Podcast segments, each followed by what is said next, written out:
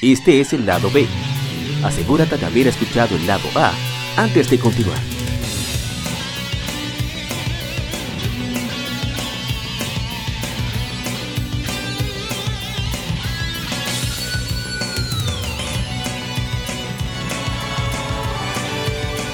Game Femérides.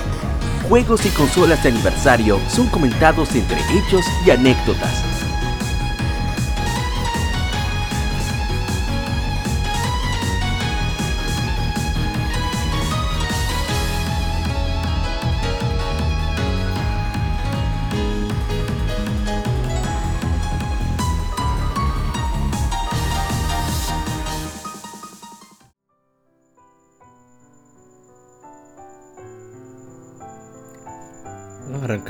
Las efemérides y el primer título que tenemos para conmemorar es uno que sale hace 7 años, Atelier Escha Huesca, no Anlogy, Alchemists of Dusk Sky.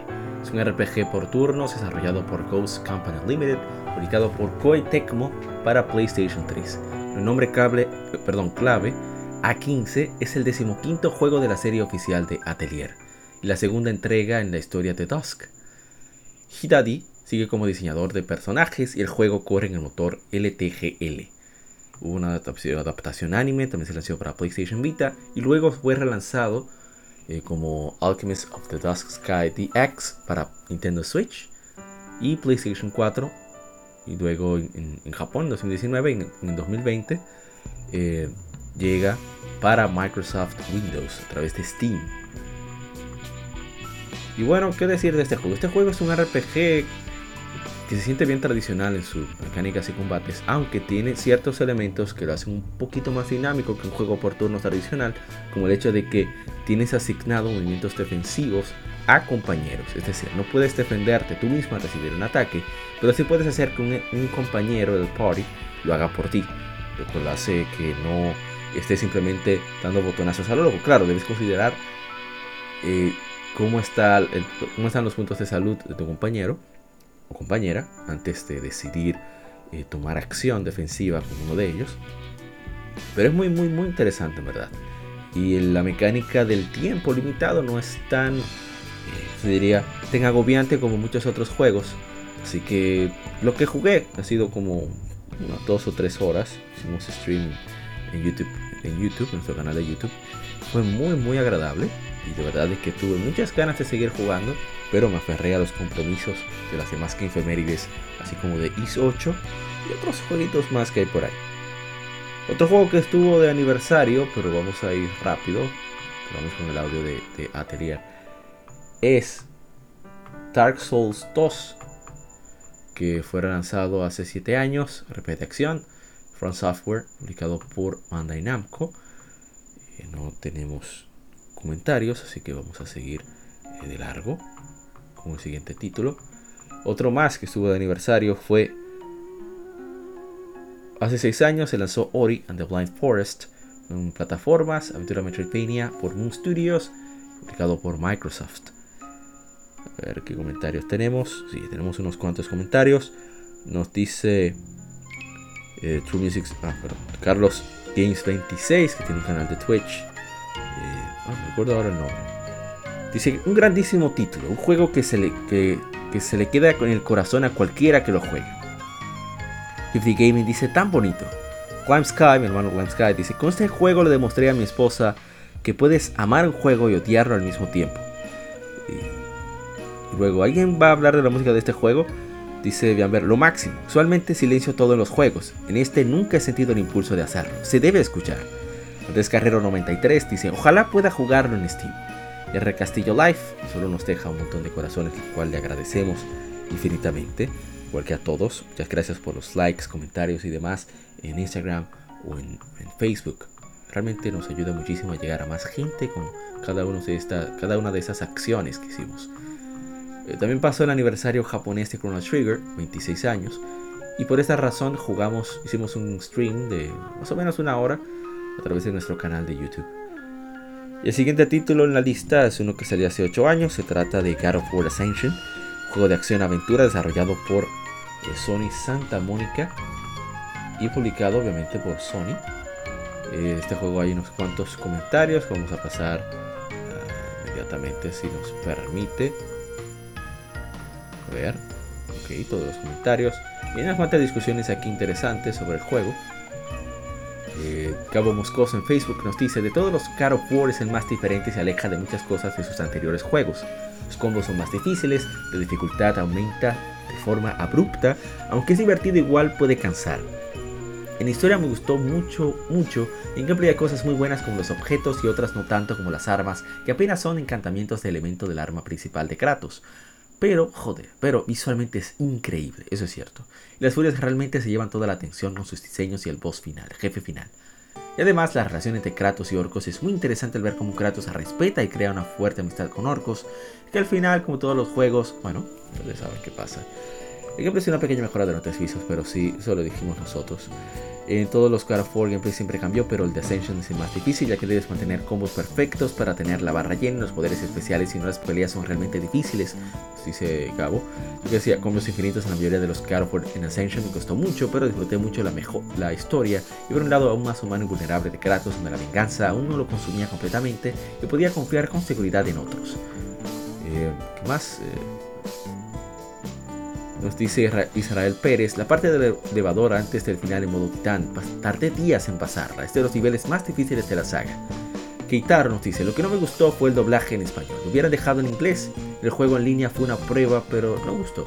Dijimos que no, no tenemos idea de cómo fue el doblaje en español, pero el multiplayer ni siquiera lo probamos. No, era muy irrelevante, muy necesario, muy prescindible. Dice Rafa Sánchez Navarro, es espectacular y qué gráficos, aunque a Santa Mónica se le estancaron las ideas y lo que vino después con Kratos y Atreus, sin palabras, magistral. Y bueno, vamos a pasar a ver qué tenemos en Instagram. Eh, nos, solamente juegazo de parte de Quisqueya Gamer RD y nuestro amigo Pozo Creativo que nos muestra su, su querer del juego. ¿Qué más tenemos? Ah, hace 27 años se lanzó Super Mario Land 3 Wario Land es un juego de plataforma desarrollado publicado por Nintendo para Game Boy. Para ver donde, se protagoniza, Wario. Tenemos comentario, Video Game 3D nos dice, me encantó. Dark Justice, una cura, extraña esta serie. Cura quiere decir como que uno se ríe bastante con el juego. Luego seguimos con God of War. Y es que hace 14 años se lanza God of War 2 de Hack and Slash, una aventura por Santa Mónica, publicado por Sony. Tenemos comentarios, a ver, tenemos dos comentarios, así que vamos a leerlos. Todos los comentarios. Rafa Sánchez Navarro nos dice gráficos, banda sonora sublime, jefes, historia, toda todo raya la perfección. Y sí, su banda sonora es de otro planeta, completamente de acuerdo. Arturo Ruiz dice, juegazo, la banda sonora muy buena, la verdad. Agradecemos como siempre sus comentarios. Y en Instagram nos dice eh, The Gaming Zone, aparentemente. When Post, Henry Darkness, estoy viejo. Este es nuestro, nuestro trabajo. Recuerden su edad. y a ver, a ver, a ver. Eh, también hace 12 años nos llega Resident Evil 5 de Capcom para todos los sistemas. Ya están todos los sistemas prácticamente. Eh, no es el mejor, pero es divertido en co-op. Completamente de acuerdo. Nos dice, a ver, en Instagram que nos dice. Eso fue Andrés Gutiérrez, su hermano Andrés, muchas gracias. Y en Instagram, pero nos llegamos ahí. Sí, tenemos eh, 3T, nos dice muy bueno. Y me encantó, mi hermano y mi mejor amigo lo pasaron juntos. Eso es un poco extraño, pero que. Y también son, nos encanta tu cuenta. ¿Te pasas por la nuestra? Sí, pasamos por su cuenta, bien. A ver, otro juego que estuvo de aniversario, casi casi lo jugamos, pero no sé, todavía como que prefiero priorizar otros títulos debido a que este requiere de dos horas mandatorias para jugarlo. Y eso como que nos frena un poco de aventurarnos con él. Eh, Journey llegó nueve años, de, de aventura, desarrollado por Dead Game Company y publicado originalmente por Sony. Y ha llegado a otras plataformas con el tiempo. A ver si tenemos... Sí, tenemos comentarios por lo menos en Instagram. Dice Il Maku, uno de los mejores juegos que he probado. Y voz creativo, hermoso juego y triste a la vez. Y a ver, a ver, otro más. Ahora sí, vamos a proceder a cambiar el audio. Y hace... ¿Hace cuánto tiempo fue? Hace nueve años nos llega Tales of Graces F, publicado por Bandai Namco Entertainment, un RPG japonés de acción para PlayStation 3. El juego original se lanzó solo en Japón para Wii de Nintendo en el 2009 y fue desarrollado por Namco Tales Studio. El juego se lleva a cabo en un mundo conocido como Efinia y sigue a Asphalt Land. Durante su niñez se hace amigo de una chica amnésica y asestigo a su muerte. Siete años después es reunido con la chica que sigue con amnesia. El tema central es conocer el poder para proteger. Eh, este personaje, Asphalt Lines, el señor, el, piloto de carreras Fernando Alonso, tiene un muñeco suyo que le llama Tomita, porque es la marca de, la empresa que hizo el, personaje, que hizo, perdón, la figura. Y es un, excelente juego. Es el, todavía es el Tales of con mejor gameplay de toda la saga. Y no sé por qué aún no, la gente no le da más chance a este juego. Y bueno, entre los comentarios está mi hermano Kevin Cruz, Stark Justin, nos dice, muy interesante el juego, lo que comienza como una historia muy personal va subiendo en escala, Mucha, muestra muchas experiencias humanas y crudas en un paquete tan colorido. Mi hermano Cristian Bueno nos dice, una, una grasa. Eso es cuando algo es excelentísimamente bueno en nuestro país. El gameplay más desgraciado de todas. O sea, es el más tenaz también. Es el que más. Eh, el más demandante de todos. The Gaming Zone nos dice buen post. Strudims, Strudims nos dice el Tales of con el mejor sistema de pelea hasta ahora. Sí, sí, así que confirma lo que dijimos sobre este juego. Tiene unos gráficos que no sobresalen, pero son muy agradables, al igual que el audio. Y la versión de PlayStation 3, el remaster, la versión mejorada, expandida, tiene visuales se ven obviamente más pulidos y tiene en las voces tanto en inglés como en japonés. Así que muy muy recomendado para quien pueda conseguirla. Está en digital aún para PlayStation 3 para que no se pasen de los rumores que hay de que se va a la tienda de tanto de PlayStation Vita como de PlayStation 3. Tienda digital tiendas digitales. Otro también que su aniversario, hicimos, hicimos, no hicimos gameplay de Tales of Grace porque nuestro PlayStation 3 tiene problemas técnicos, así que no pudimos jugarlo. Pero sí jugamos Taxer, que cumplió 15 años de su lanzamiento para desarrollado por Ready at Dawn, publicado por Sony para PlayStation Portable. Eh, sucede durante antes de Jack 2, después del primero. Y al parecer no tenemos comentarios. Ah, sí, tenemos un comentario. Dice Kevin Cruz Justin. Muy divertido, pero la copia que tenía estaba defectuosa y nunca lo pude terminar. No creo que esté disponible en digital. Dijimos que sí. De hecho, lo compramos. Estuvo a muy buen precio, unos 5 dólares. Y es muy buena plataforma. Se le saca mucho el jugo al, PlayStation Portable. Se puede, lo jugamos en el PlayStation TV. Así que es un muy buen juego. A ver, y ya nuevo cambiamos el audio. Hemos hablado mucho de este juego. Es muy muy bueno. Y es hace 11 años se lanzó en Occidente Pokémon Heart Gold y Pokémon Soul Silver para Nintendo 10. Son remakes de Pokémon Gold y Pokémon Silver, originales de Game Boy, incluyendo extras de Pokémon Crystal. Son parte de la saga principal de Pokémon desarrollados por Game Freak y fue, fue publicado por The Pokémon Company, distribuido por Nintendo para Nintendo 10, siendo parte de la cuarta generación de Pokémon son juegos tan ricos en contenido. Ustedes no se imaginan lo buenos que son estos juegos. No me canso nunca de recomendarlos. Eh, están hechos eh, con mucho alma y mucho corazón, tal como el título de los juegos. Es una presentación genial, un audio eh, para, bueno, para rascarse las orejas. No sé cómo hacer alguna conexión una cosa con la otra, pero no dejan de disfrutarlos. Llevo unas quizás 300 horas en estos juegos de el Pokédex y pienso terminar el Pokéathlon, que no sé por qué no lo han seguido incluyendo en, demás entregas de la serie debido a que es muy original y muy divertido, y un poquito demandante, el, el Pokéathlon. Y eh, un juego que merece ser disfrutado por todo el mundo, todo el que le gusta Pokémon, ahí está todo lo mejor de la serie. A ver si hay unos cuantos comentarios. Sí, eh, mi hermano Kevin Cruz, Archoste, nos dice: Es sin duda alguna la cúspide de lo que un remake debería ser, rindiendo tributo al juego original. Juego original, siendo mucho más aprovechando las capacidades del sistema en cuestión. deleite de principio a fin y un abrazo para los fans de Pokémon agradeciéndoles por su confianza en la marca. Desde entonces ese sentimiento se ha perdido. Yo diría que se perdió después de la quinta generación. Rhyme Sky dice la mejor Pokémon hasta la fecha. Estamos completamente de acuerdo. hermano Jiménez Sarmiento Jr. nos dice y nos muestra una foto de su versión eh, de lengua francesa. Justo conseguí el mío para el aniversario. Todavía no lo paso, pero es duro el juego. Tal vez pase mis Pokémon de la Platinum. Le dijimos es una joya. Tiene suerte, es el mejor juego de Game Freak en nuestra opinión. Miguel Eduardo Madera Oropesa nos dice, ah, cita a su amigo Abraham Tamares, dice, los buenos tiempos. Así es. Un juego súper disfrutable, encantador, tan lleno de, corazón. No se lo pierdan el juego. Eh, vale la pena probarlo, por lo menos si es una joya.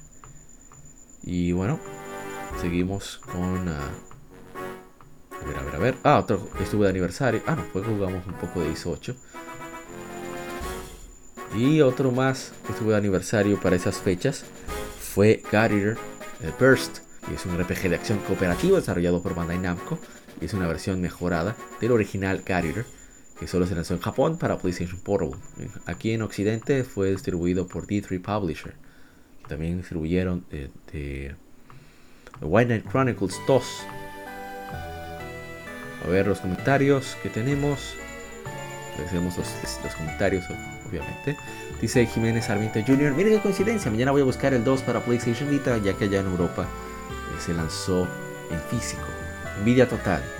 Dice David Emanuel Sosa Ponce. El primero en PlayStation Vita lo estoy jugando. Tremendo, Resurrection. Muy buen juego. Y mi hermano Luis Manuel Franjul de The Hyrule Fantasy nos dice, recuerdo que estaba en una clase en la universidad y le perdí, pedí prestado el PSP a un compañero y de ver el opening me quedé viciado. Lo descargué para el mío. Después de ahí me convertí en fan de la saga y le he sacado el juego a la Guardian 3 en Nintendo Switch. Y espero jugar el 3 pronto, lo tenemos para PlayStation 4. Y, bueno, aún no pasamos el Resurrection, ya lo tenemos en unas cuantas horas, pero es muy buen juego, ¿verdad? Bueno, ya pasamos. Ah, nos falta mencionar este. Hace 10 años se lanzó en América Yaxa. Ah, no, espera, tiene su audio. Lo voy a pasar por alto.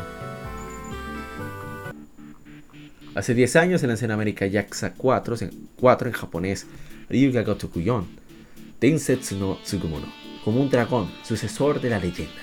Un juego RPG de acción y aventura desarrollado por Ryuga Gotoku Studio, publicado por Sega para PlayStation 3. Eh, tiene cuatro protagonistas, Kazuma Kiryu, personaje principal de la serie, Masayoshi Tanimura, eh, Shun Akimaya y Taiga Saejima. Eh, también aparecen Yuji Sugiuchi, el detective del Departamento de Policía Metropolitana, de Tokio, y Hiroaki Arai, eh, Yakuza de Toyo, así como Seishiro Nakata, policía de alto rango, y una mujer, Lily Mayu Osawa. Eh, son personajes que vuelven como Haruka Sawamura, Goro Majima, Makoto Date, Taigo Dojima y Ko Hamasaki. tiene su historia entretenida, así que eh, tienen gameplay con diferencias bien marcadas, pues, todos los personajes en cuanto a su gameplay de combate, así como su historia secundaria. Tienen sus propias side quests, misiones secundarias también. Así que les recomiendo bastante este juego. Por lo menos el original tenía un resumen de los tres Yakuza anteriores que dieron en el Plus hace tiempo para PlayStation 3 y que remasterizaron para, para Xbox, PlayStation 4 y Steam. Está disponible en el Game Pass, así que si lo quieren probar, adelante. Es una joya de juego. Todos los Yakuza son unas verdaderas joyas. Y bueno, vamos entonces a ver si hay comentarios. Que lo dudo, no revisé, lo, voy a admitir. A ver, a ver, a ver. Oh, tenemos un, comentario de Gary. Ah, no, tenemos comentario. A ver, Yakuza 4. No tenemos comentario. Facebook tampoco. Así que nos seguiremos de largo al próximo juego que no, no puedo dejar de hablar sobre este título. Título muy querido por mí. Se trata de que hace 10 años se lanzó Okamiden. En Japón, Okamiden. Tayo. Crónicas de Okami. Pequeño Sol sería la traducción literal. Es un juego de acción, aventura y RPG con elementos RPG desarrollado por Capcom para Nintendo 10. Es una secuela directa de Okami, el cual fue lanzado para PlayStation 2, Wii, PlayStation 3, aunque luego salió en, otras plataformas. Okami Den fue diseñado por Kuniomi Matsushita, director del port de Wii de Okami, y Motohide Eishiro, productor de Ace Attorney Investigations Miles Edgeworth y Onimusha 2 Samurai's Destiny. Estelarizado por Chibi Terasu, un pequeño lobo nacido de Amaterasu, protagonista de Okami, contiene mucho del mismo del gameplay como su predecesor, incluyendo el pincel celestial que permite a los jugadores congelar el gameplay y dibujar formas y patrones usando la pantalla táctil. El desarrollo inició cuando Matsushita expresó interés en crear un nuevo juego de Okami y mostró a Ishiro, una demo técnica en diciembre del 2008. Como el demo estaba tan bien realizado, el, el desarrollo inició en una secuela y para septiembre del 2010, cuatro años después del Okami original, el juego fue lanzado para buena recepción de la crítica y éxito comercial moderado. Bueno, ese éxito comercial moderado no podemos garantizarlo. El juego es muy bueno. a mí me sorprende mucho la calidad del audio de este juego porque el 10 no es una máquina muy potente en cuanto a calidad de sonido, pero esta gente le sacaron el jugo a todo dar. Y Okamiden también aprovecha mucho las bondades visuales de Nintendo 10. Y, así como su interfaz de pantalla, el uso de la pantalla táctil para el pincel celestial. Y su gameplay de acción, aunque sí sufre de ralentizaciones, igual que el original de PlayStation 2, no deja de ser un deleite. Su historia es muy, muy, muy bonita, toca el corazón. Y es un juego bastante largo, considerando que es para portátil. Y lo recomiendo un millón de veces pruébelo, por favor. Que si eres fan de Okami o nunca has probado Okami, esa es la oportunidad perfecta para introducirte a este mundo de, Okami, con Okami. Y bueno, vamos a ver si tenemos, pero no tenemos comentarios. No, casi nadie conoce ese juego. Tengo la fortuna de haberlo comprado de lanzamiento. Lo conservo con mucho cariño. Este juegazo, como es Okami. Otro título que estuvo de aniversario es eh, hace 12 años se lanzó Valkyrie Profile Covenant of the Plum, en japonés Valkyrie Profile Toga o Mono. Valkyrie Profile The Accused Ones, los acusados. la tercera entrega de la serie Valkyrie Profile, desarrollado por Triace, fue publicado por Square Enix para Nintendo 10. A ver si tenemos comentarios. Me parece que sí. sorprende. Andrés Gutiérrez dice: Poco se habla de este juego y de esta franquicia. Muy cierto eso y Soldier Solidify dice, una serie maravillosa, lástima que la calidad y la aceptación fueran cayendo en cada entrega. Aún así sigo esperando que la revivan junto con su Suicoden. Ojalá, ojalá, damos mucho que suceda, pero ojalá Square Enix le dé chance a esta saga, al igual que a Star Ocean. A ver, aquí tenemos comentarios. Ah, sí, tenemos un comentario acá. Nos dice... Eh, Gaming nos encanta tu contenido, le agradecemos muchísimo por ese comentario. El viejo Gaming dice, un remake de Valkyrie Profile sería alucinante. Innecesario, es necesario un remake de Valkyrie Profile. Climb Sky, mi hermano Climb Sky dice, esta fue un error. Y dije, bueno, querían, querían diversificar, ¿sí? Dice también Climb Sky, cuando estás esperando Valkyrie, Valkyrie Hearst y, te dan esta vaina. Buen trabajo, Square. Digo, bueno, hay que ver las entre las ventas de la segunda entrega. No sabemos, bueno, no tengo los datos de cómo les fue. Otro título de aniversario. Mira que tenemos un comentario por lo menos en Facebook. Ver si nos lo despliega. A ver si no les da, no gana de desplegarlo. Dice, y bueno, hace 11 años se lanzó en América Dragon Age Origins, un RPG desarrollado por Bioware, publicado por EA, primero de la saga de Dragon Age. Nos dice Andrés Gutiérrez, qué ganas de jugarlo. Soy probado el Inquisition y está interesante. tiene muy buen guion. El gameplay, bueno, ya dependerá de cada quien. Eh, creo que en PC se disfruta muchísimo mejor. Que se nota que es un click of point ese tipo de RPG occidentales de hace un tiempo. Y bueno, en los comentarios de Dragon Age Origins nos dice The, Gaming Zone, buen post. Lord Henry nos dice, nos encantó el primero, la mejor historia. Y Dancel 3 nos dice, una joya, ese game no tiene desperdicio. Agradecemos a todos los comentarios y los likes. Y bueno, vamos a pasar al siguiente título. Que ya se tiene su audio. Aprovechar para recargar un poco la garganta.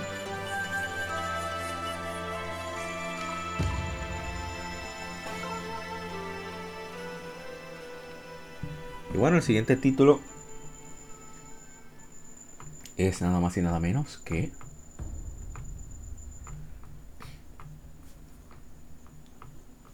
God of War 3, que se lanzara hace, lanzara, perdón, hace 11 años. Es un juego de acción de aventura, hack and slash, desarrollado por Sony Santa Monica Studio y publicado por Sony para PlayStation 3.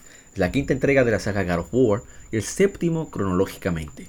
Basado en la, mitología griega, el juego ocurre en la antigua Grecia con venganza como motivo central. Venganza lo máximo. Gamers controlan al protagonista, el antiguo dios de la guerra Kratos, después de su traición en las manos de, después de ser traicionado en las manos de su padre Zeus, rey del Olimpo. Revivando la gran guerra, Kratos asciende el monte Olimpo hasta que es abandonado por la titán Gaia, guiado por el espíritu de Athena. Kratos enfrenta monstruos, dioses y titanes en su búsqueda por Pandora. La música de God of War 3 es mi favorita, no sé si es la mejor. Mi favorita sí es, es genial. Y deja ver los comentarios. A ver en, Facebook, en Instagram no tenemos. No, tampoco tenemos en Facebook, pero, pero una buena cantidad de likes. Así que lo agradecemos de todas formas la interacción. Otro título que estuvo de aniversario. Ah, bueno, debo dar mi opinión. Yo no había jugado tanto. Ahora sí, hicimos un pequeño gameplay de casi una hora. Y la acción es God of War. O te sientes poderoso que es lo, encantador que tiene esta saga, que te hace sentir realmente Dios de la guerra. Y todo el poder que, da Kratos, su personalidad tan, explosiva, toda la ira que tiene, hace pasar un buen rato, sobre todo cuando tienes un mal día. Y la música, la ambientación, el gameplay, eh, el diseño de Kratos, cómo quedan los demás personajes. Es no hay desperdicios en God of War 3. A salió, salió para PlayStation 4. Es la versión que jugamos. Y sin desperdicios. Tremendo juego. A ver, eh, otro título que estuvo de aniversario durante estas semanas. Cumplió una década de su lanzamiento Resonance of Fate, un RPG desarrollado por Tri-Ace, publicado por Sega para PlayStation 3 y Xbox 360. Y a ver los detalles. tenemos, tenemos comentarios. Ah, sí, tenemos en Instagram. Nos dice Henry, lo empecé a jugar y lo dejé. Me gusta la forma de los combates, pero no entendía la estrategia. Lo retomaré algún, un día cuando lo pongan barato. Eso esperamos nosotros. Adquirirlos, adquirirlo en oferta. Y Andrés Carrero 93 nos dice, hay personajes de esos juegos en Project Grozone. Y dice Cristian Bueno, hermano Cristian, una grasa. Agradecemos muchísimo el comentario de cada uno. Otro título que estuvo de aniversario, el cual ya hablamos un poco del mismo. Cumplió 11 años de su lanzamiento, Infinite Space, RPG de ciencia ficción con simulación espacial y elementos de estrategia desarrollado por Maker y Platinum Games, publicado por Sega para Nintendo 10. Y a ver, a ver, a ver, no tenemos comentarios en ninguno de los dos. juego de estrategia muy entretenido poco complejo de entender, no se puede soltar. Comete ese error, eh, bueno, gran error. Ya que retomar es bien difícil. Y bueno, otro que estuvo de aniversario es hace 27 años se lanzó Streets of Rage 3, Videomap 2D, desarrollado y publicado por Sega. La entrega de la serie Streets of Rage y salió en diferentes plataformas con recopilaciones. Creo que no tenemos comentarios. Así es, así que seguiremos con el siguiente. Hace 22 años llega Legend of Legaia. Legaia Densetsu, un RPG con elementos de acción desarrollado por Procyon y Contra y publicado por Sony para PlayStation. Hubo una secuela, Legaia 2 Dual Saga, un RPG bastante particular. Hubo podcast el año pasado en el cual hablamos de este juego. La gente cobra habló bastante de él, si no me equivoco. Ah, mira, eh, los hermanos Ronald Eliezer nos deja un comentario. Barajá de Capurtala modo 7 podcast. Lo comencé y nunca lo terminé hace unos 17 años. Hora de desquitarlo. Ojalá que pueda, de verdad que sí. Ah, pero tenemos comentarios en Facebook, me equivoqué. Con respecto a, a este juego, dice Alejandro Alvillar, este juego cambió totalmente mi vida y amé los RPG. Álvaro Alejandro Acosta dice, juegazo. Qué buenos recuerdos. Buenos recuerdos, perdón. Muy buen juego. Bueno, una opinión de, los compañeros, de los colegas gamers. Otro título que estuvo de aniversario. Este sí tenemos su audio. Hace 12 años se lanzó Suikoden Tierkreis o Tierkreis, en alemán Tierkreis, sí. En, japonés se llama Suikoden. Tierkreis siendo alemán para Zodíaco.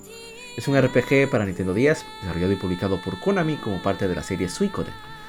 El desarrollo del juego fue liderado por Osamu Komuta, quien había sido el planificador para Suikoden Tactics, con música compuesta por Norikaku Miura, Yoshino Aoki, Masaharu Iwata y Kaori Komuro. El juego presenta las canciones de apertura y clausura Tears in the Sky y Tear Cries, Tear perdón, respectivamente, ambas interpretadas por la idol pop eh, Satomi Takasugi. Creado como spin-off de la serie principal, Tear Cries fue hecho para explorar los mundos que existen en el metaverso de Suikoden.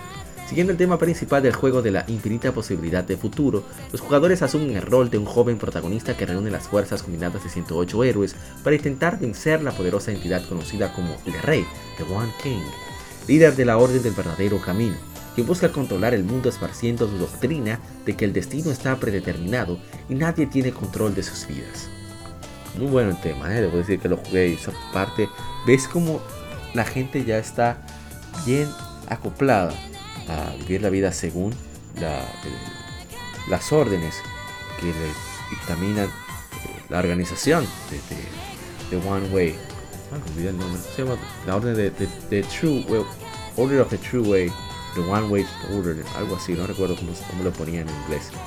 La cuestión es que el juego es muy muy entretenido, tiene un buen gameplay básico de Suicoden, sistema de economía, donde en un lugar donde un producto eh, sea abundante, es escaso en otro y puedes aprovechar para hacerte de dinerito importando tus los productos, aunque ya el precio a medida que vayas vendiendo va estandarizándose. Y, bueno, es un muy buen juego para Nintendo 10 y la verdad es que lo disfruté muchísimo. Pero tenemos pero no sé si tenemos comentarios, en verdad. Ah, mira. Dice Soldier Solidify. Una Suicoden para Switch, por favor. Y recordamos que viene Eiyuden Chronicle. Eh, que es de los mismos creadores de, y, responsables de Suicoden.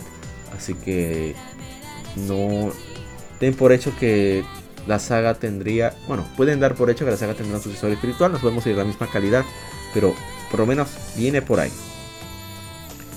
A ver, en, en Nintendo 10 tenemos. Ah, cuando Konami era Konami. Sí, así es. Fue de los últimos grandes juegos así de calidad de Konami. Otro más que tenemos. El aniversario, hace 12 años, se lanzó Grand Theft Auto Chinatown Wars. Es una aventura por Rockstar Leeds junto con Rockstar North, publicado por Rockstar Games, originalmente para Nintendo DS, luego sale para PlayStation Portable y otros sistemas. Es la decimotercera entrega de la serie de Grand Theft Auto, primero para portátiles de Vice City Stories, que no saldría más.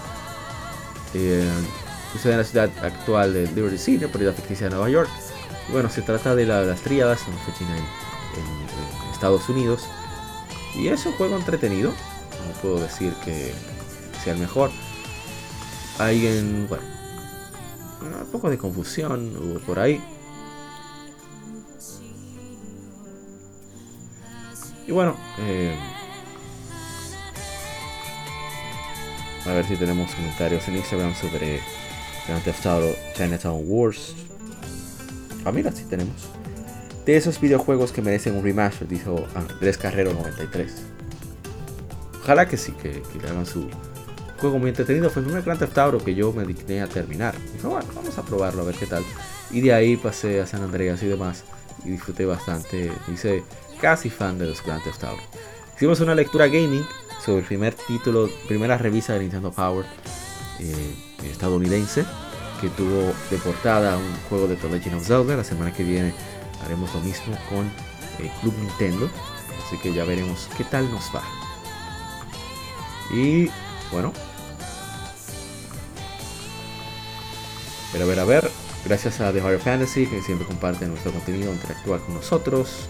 Compartimos unas revistas desde marzo del 2003 y de febrero de 2003 que tenían portadas de Pokémon Ruby Sapphire y The Legend of Zelda de Wind Waker respectivamente porque esos son los títulos a seguir.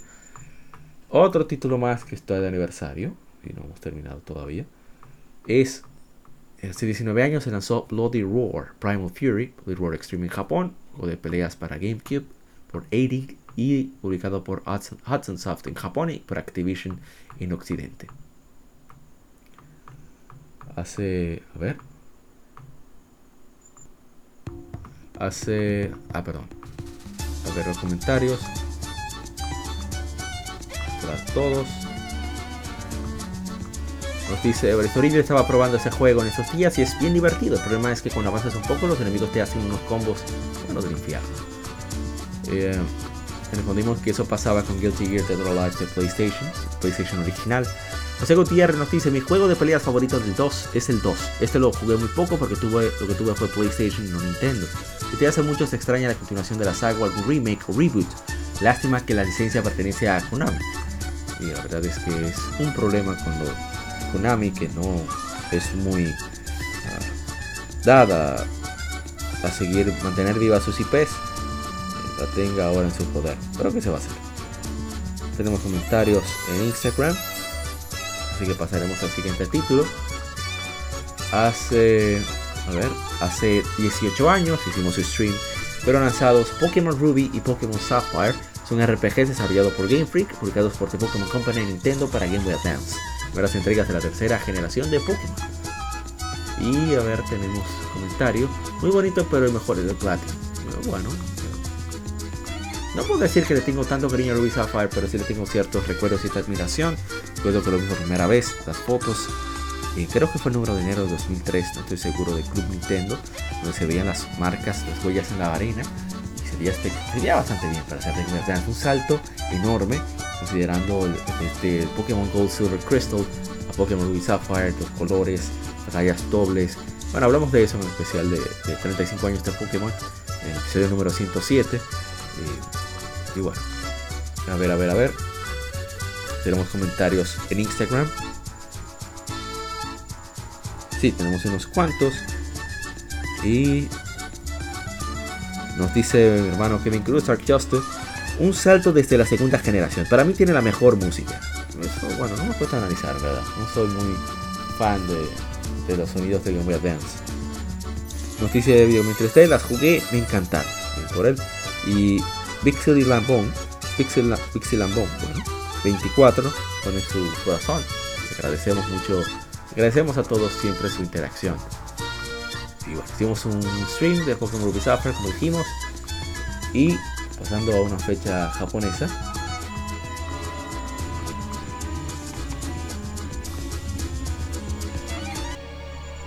Hace 24 años se lanzó, llegó a Japón Castlevania Symphony of the Night, un juego de acción-aventura, plataformas y RPG desarrollado y publicado por Konami para PlayStation, fue dirigido y producido por Toru Hagihara, con Koji Garashi fungiendo como director asistente.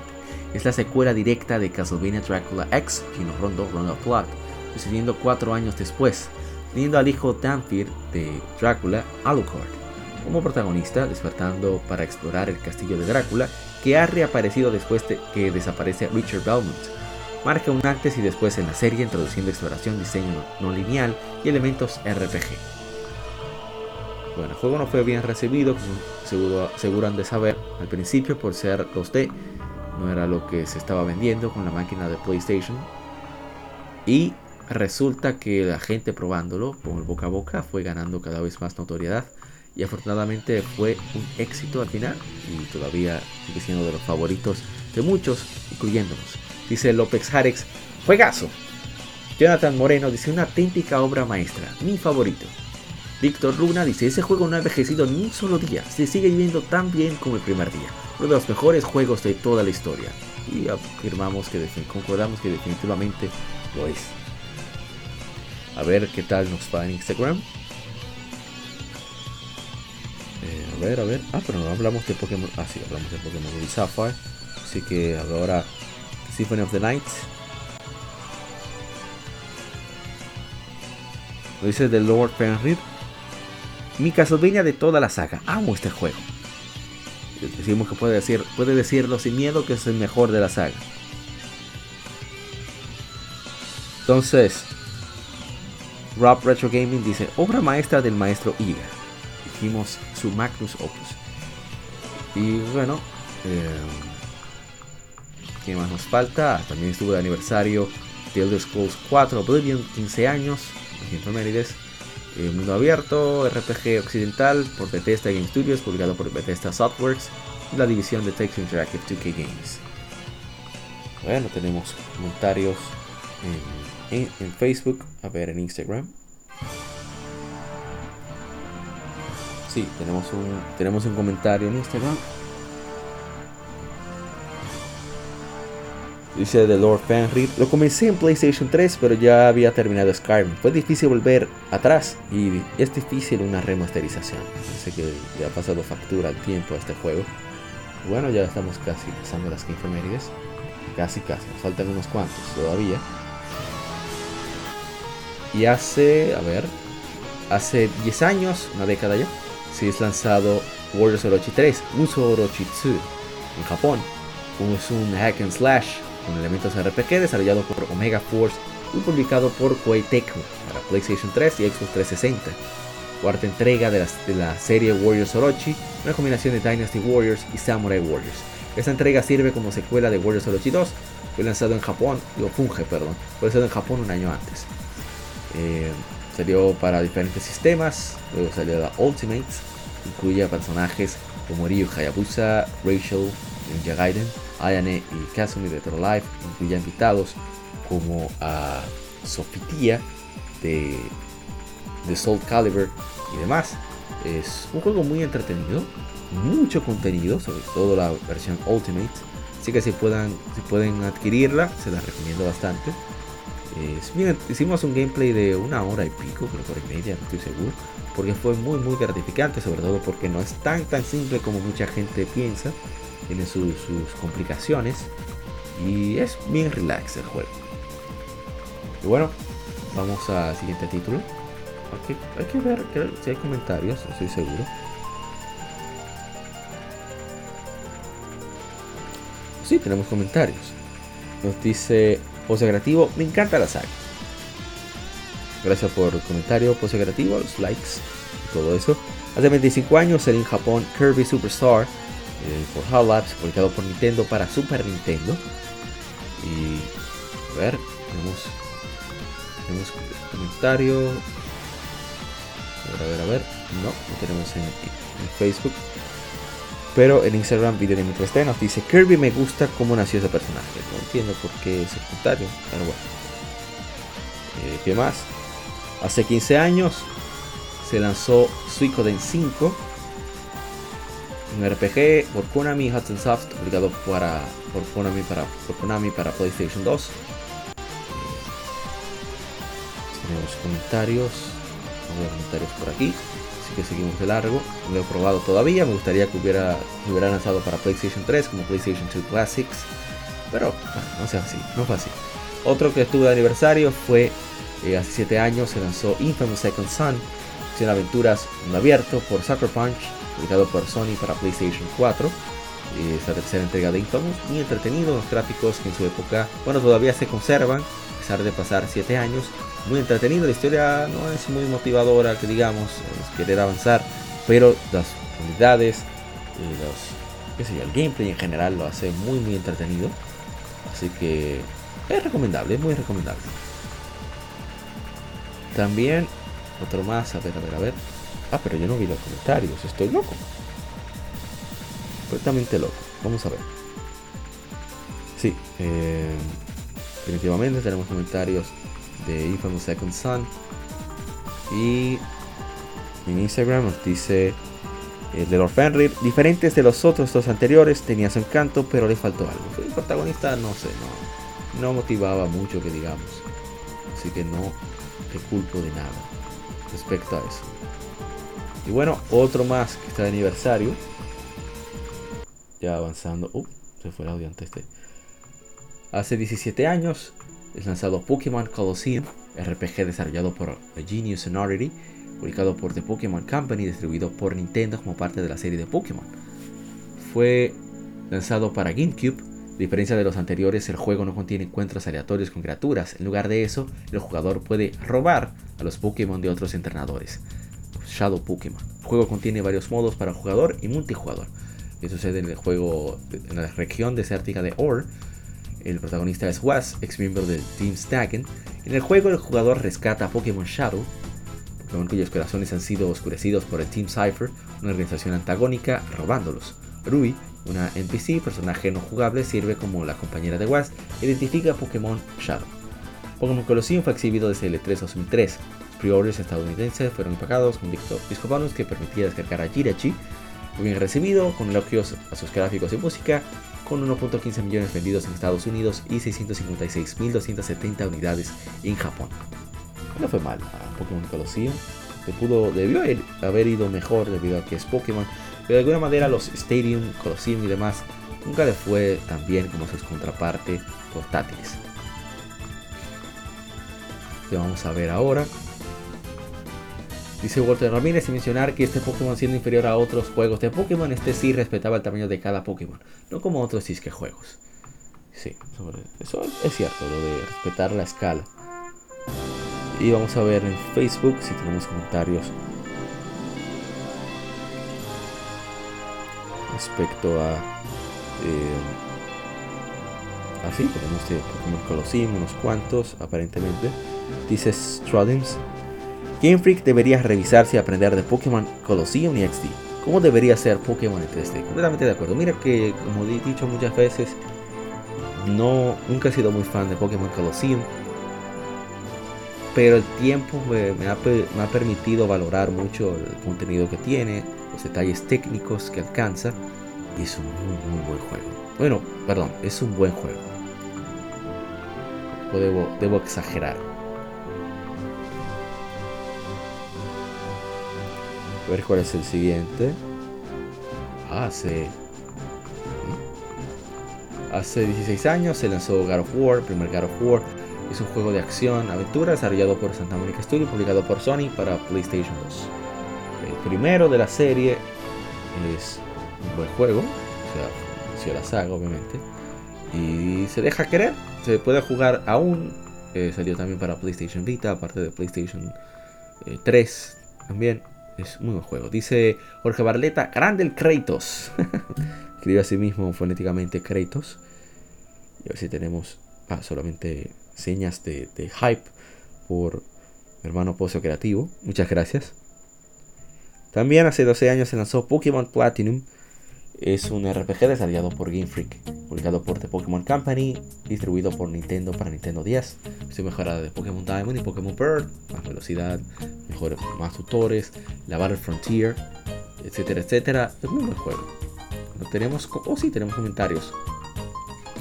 Vamos a leerlos. Pero antes, vamos a refrescar un poco la garganta.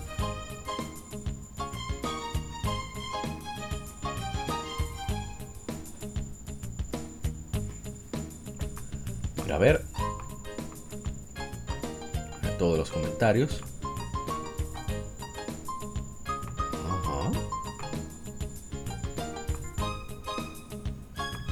Y dice Andrés Gutiérrez, mi juego favorito de Pokémon.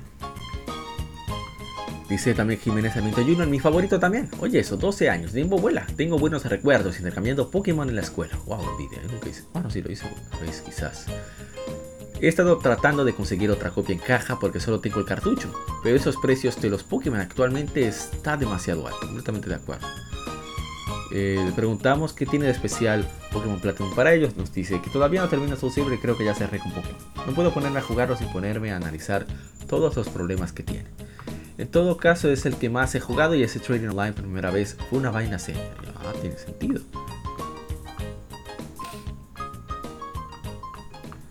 Ver, a ver, a ver. Eh, ¿Qué otro juego? Hicimos streaming de Pokémon Colosseum. tomamos 18. Otro más de aniversario. Es. Eh, se lanzó hace 8 años. Kitty Carus Uprising. Juego de disparos en tercera persona desarrollado por Project Sora y Sora Limited. Y publicado por Nintendo para el 3DS. Ah, espera, Pokémon Platinum. Vamos a ir algo. Dice Ramsey García, los old times, los viejos tiempos. Pero bueno, no, los extraño tanto tampoco. Eh, los Uprising, a ver si tenemos comentarios. Sí, tenemos dos. A ver si nos lo despliega. Nos despliega, perdón. Dicen de Gutiérrez, sería cool que lo perdieran a Switch, pero con los controles buenos. Así es. Yo este juego, Kitty Carol's Uprising, no tengo mucho cariño que digamos. Mira que es muy cómodo para mí. Y decidí, llegué a un punto donde ya no pude más con él. Dice mi hermano eh, Fernández, muy duro. ¿Y cuál es el siguiente? Oh, uno muy querido.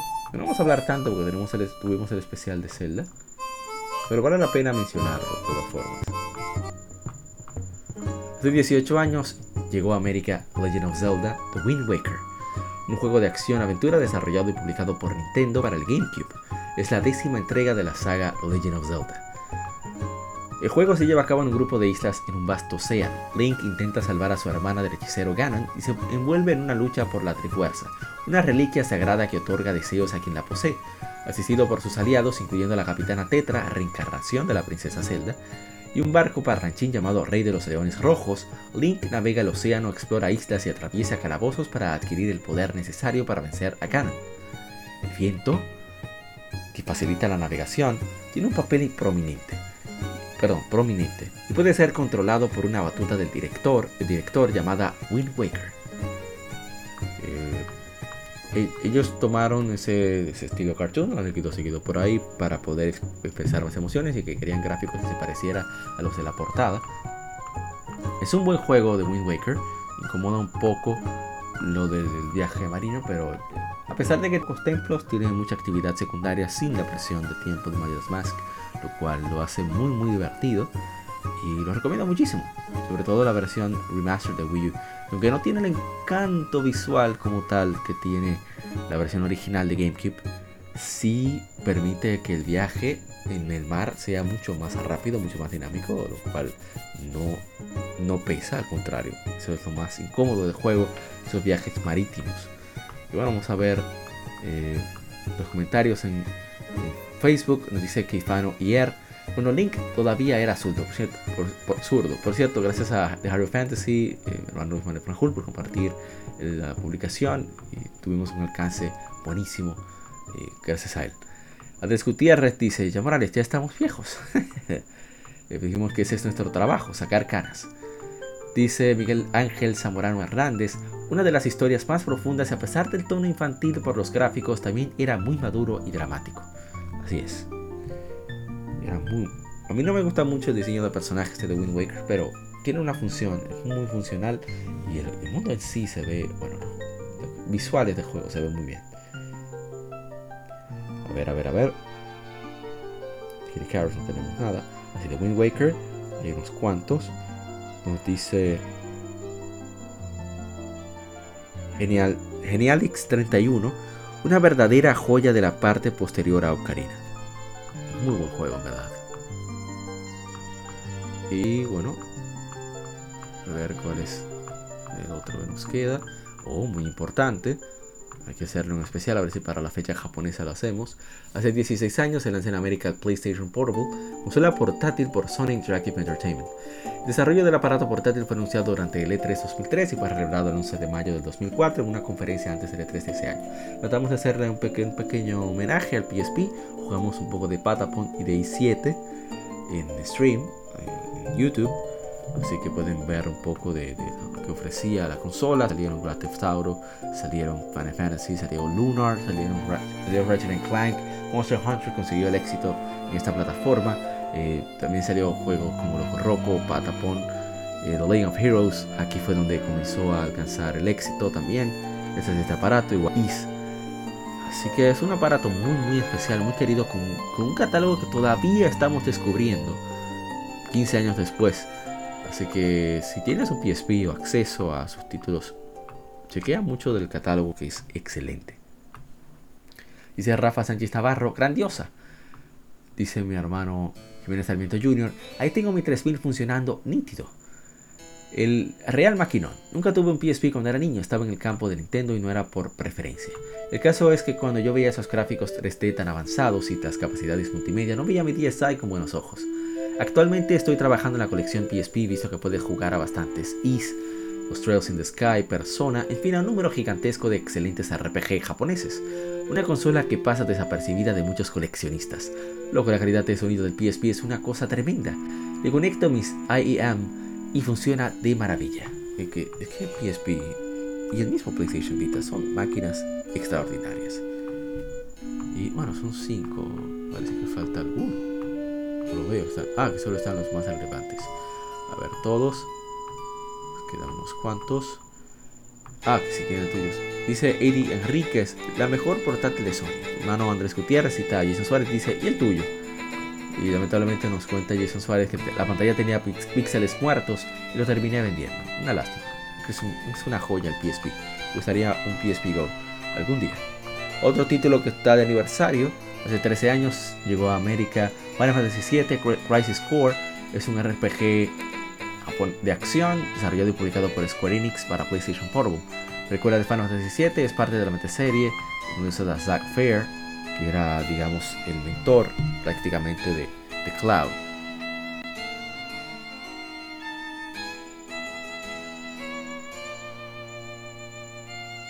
Lo puede jugar, lo consiguió original, estaba buen precio. Usado, obviamente. Lástima que nunca salió en la PlayStation Store, esperando que, esperando que saliera para jugarlo en PlayStation Vita y obviamente hacerle streaming en PlayStation TV, pero no se dio. No se puede hacer nada. Oh, pero olvidé los comentarios de PSP. En un momentico para buscarlos. A ver, a ver, a ver.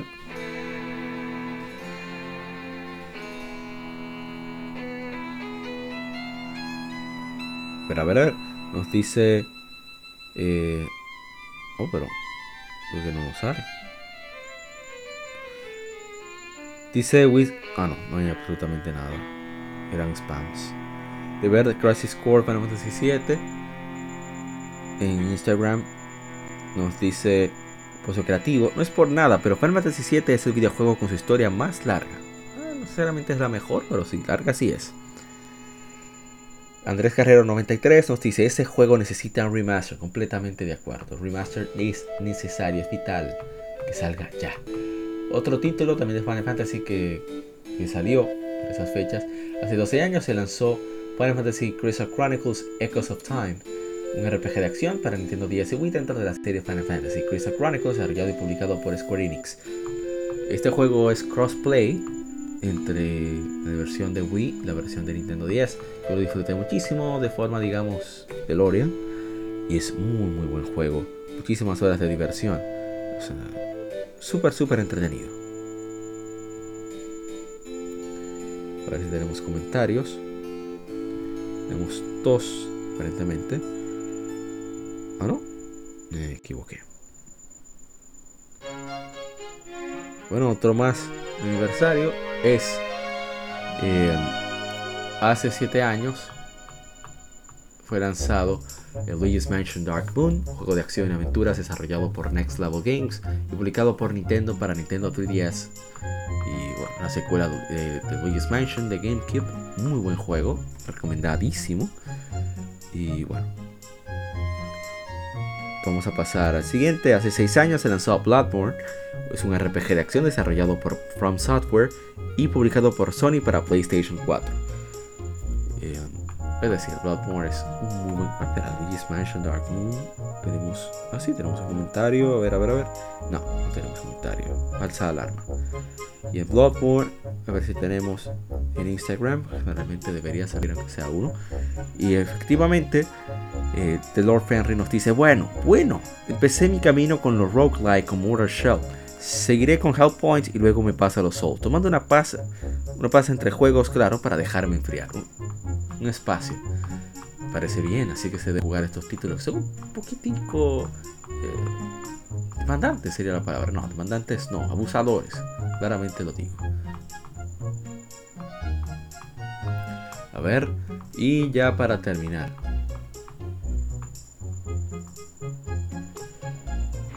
Hace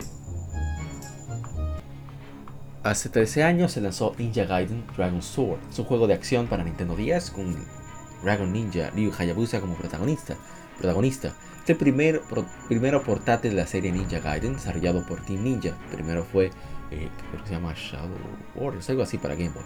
El primero de parte de ellos en lanzarse en una plataforma de Nintendo, publicado por Koei Tecmo. Eh, eh, Dragon Sword sucede entre Ninja Gaiden y Ninja Gaiden 2. Este juego de acción y aventura es tercera persona con pseudo 3D, es decir, que todos los modelos son renderizados en 3D, pero el mundo es en el que se mueve, el que se mueve el jugador es pre-renderizado. Eh, se pone de lado como Hotel 2 Room 215 o Brain Age. Y bueno, eh, la historia dice seis meses después de Ninja Gaiden, Lin tiene que reconstruir la aldea Hayabusa, con su protegida, Momiji, adaptada por el clan Araña Negra es forzado a encontrarla mientras descubre los secretos detrás de las misteriosas piedras dragón oscuras y su relación con el linaje dragón. El entonces director de la serie, Tomonobu Itagaki, declaró que decidió hacer un juego para 10 por la originalidad que le permite, lo cual siente que ese aspecto es el aspecto más importante para un portátil, también para retarse a sí mismo. Itagaki también declara que uno de sus hijos deseaba uno de sus títulos en la plataforma. Eso era tirándole puya a Sony. Tegaki siempre ha tenido cierto, no sé qué le hizo Sony. En verdad no tengo idea. Quería investigarlo. Que tuvieron algo, ¿qué? No sé. Bueno. A ver, los comentarios. Evar Story nos dice: Tengo pendiente jugarlo de nuevo pronto. Este juego me gustó pila, o sea, mucho. Luis Frank Hull de Hard Fantasy dice, para mí fue un juegazo y lo usaba como ejemplo para enseñar el potencial gráfico del Nintendo 10, aunque pienso que las invocaciones en Golden Sun Dark Dawn son un, mejor ejemplo. Bueno, yo no sabría decirlo. Creo que sí. Aunque las invocaciones en un momento y ya Gaiden 10 son constantes, los, visuales. A ver, ¿qué más tenemos? Ah, tenemos eh, ciertos comentarios. Nos dice Gabriel Sae, Dios, me atasqué, hasta que, perdón, atasqué medio año en la zona que tenía que despertar a un viejo soplante de micro porque no sabía qué hacer. Le dije que nos pasa a todos. Si no es con este juego, es con The Legend of Zelda Phantom Hourglass o Hotel Dusk Room 215, Room 215. Y bueno, eh, Ninja Gaiden 10 es el juego de acción definitivo de Nintendo 10. Es original, es bello el juego es letal, es brutal, es bastante incómodo, es difícil, quiero decir. Pero vale mucho la pena. Yo lo recomiendo bastante. Y ojalá que, que, puedan probarlo, que lo disfruten. Me encanta mucho Ninja Gaiden 10. Eh, no sé si lo vuelvo a jugar debido a, que aún con protector la pantalla se ve bien afectada. con el stylus, que se juega con el stylus, recuerden. Y bueno, ahí introducen a Momiji por primera vez. Momiji es uno de los personajes más encantadores de, la saga, de, no, de Koei.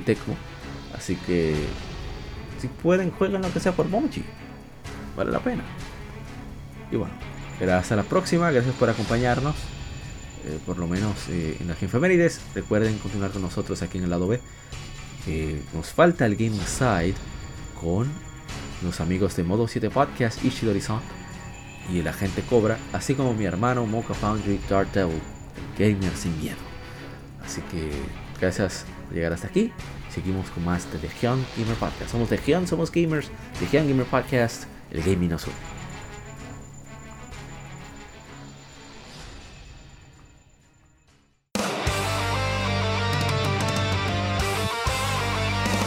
Para revivir los grandes momentos y títulos del videojuego clásico, no dejes de escuchar cada mes Modo 7 Podcast. Ven y recuerda con nosotros entre análisis retro, datos y anécdotas la época dorada del videojuego. Sin micropagos ni pases de temporada, solo puro amor por el pixel y el polígono. Modo 7 Podcast, la retroaventura comienza ya.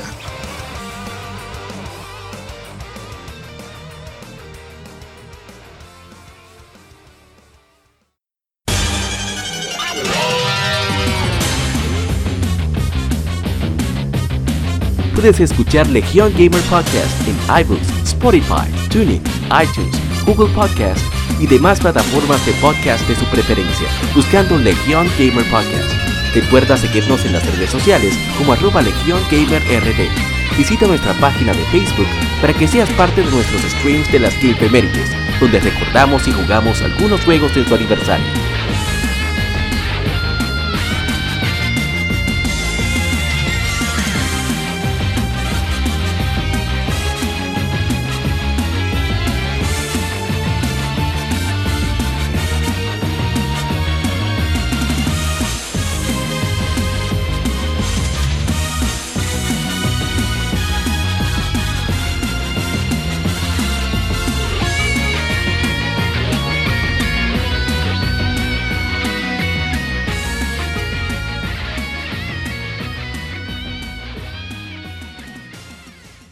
Side. Algún juego, desarrollador o editor en particular es el tema de conversación.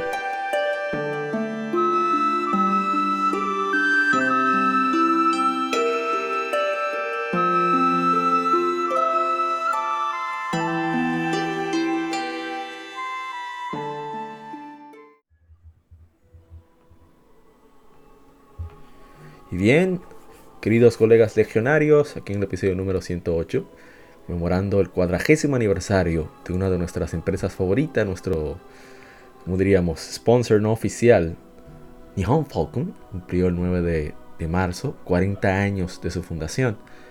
Y así que invitamos a unos cuantos colegas, unos de Modo 7 Podcast, otros que han pasado por aquí, a que hablemos un poco de la historia de Nihon Falcon, una de las bueno, de las, ahora está comenzando a ser reconocida por una de las más queridas, por lo menos por nosotros.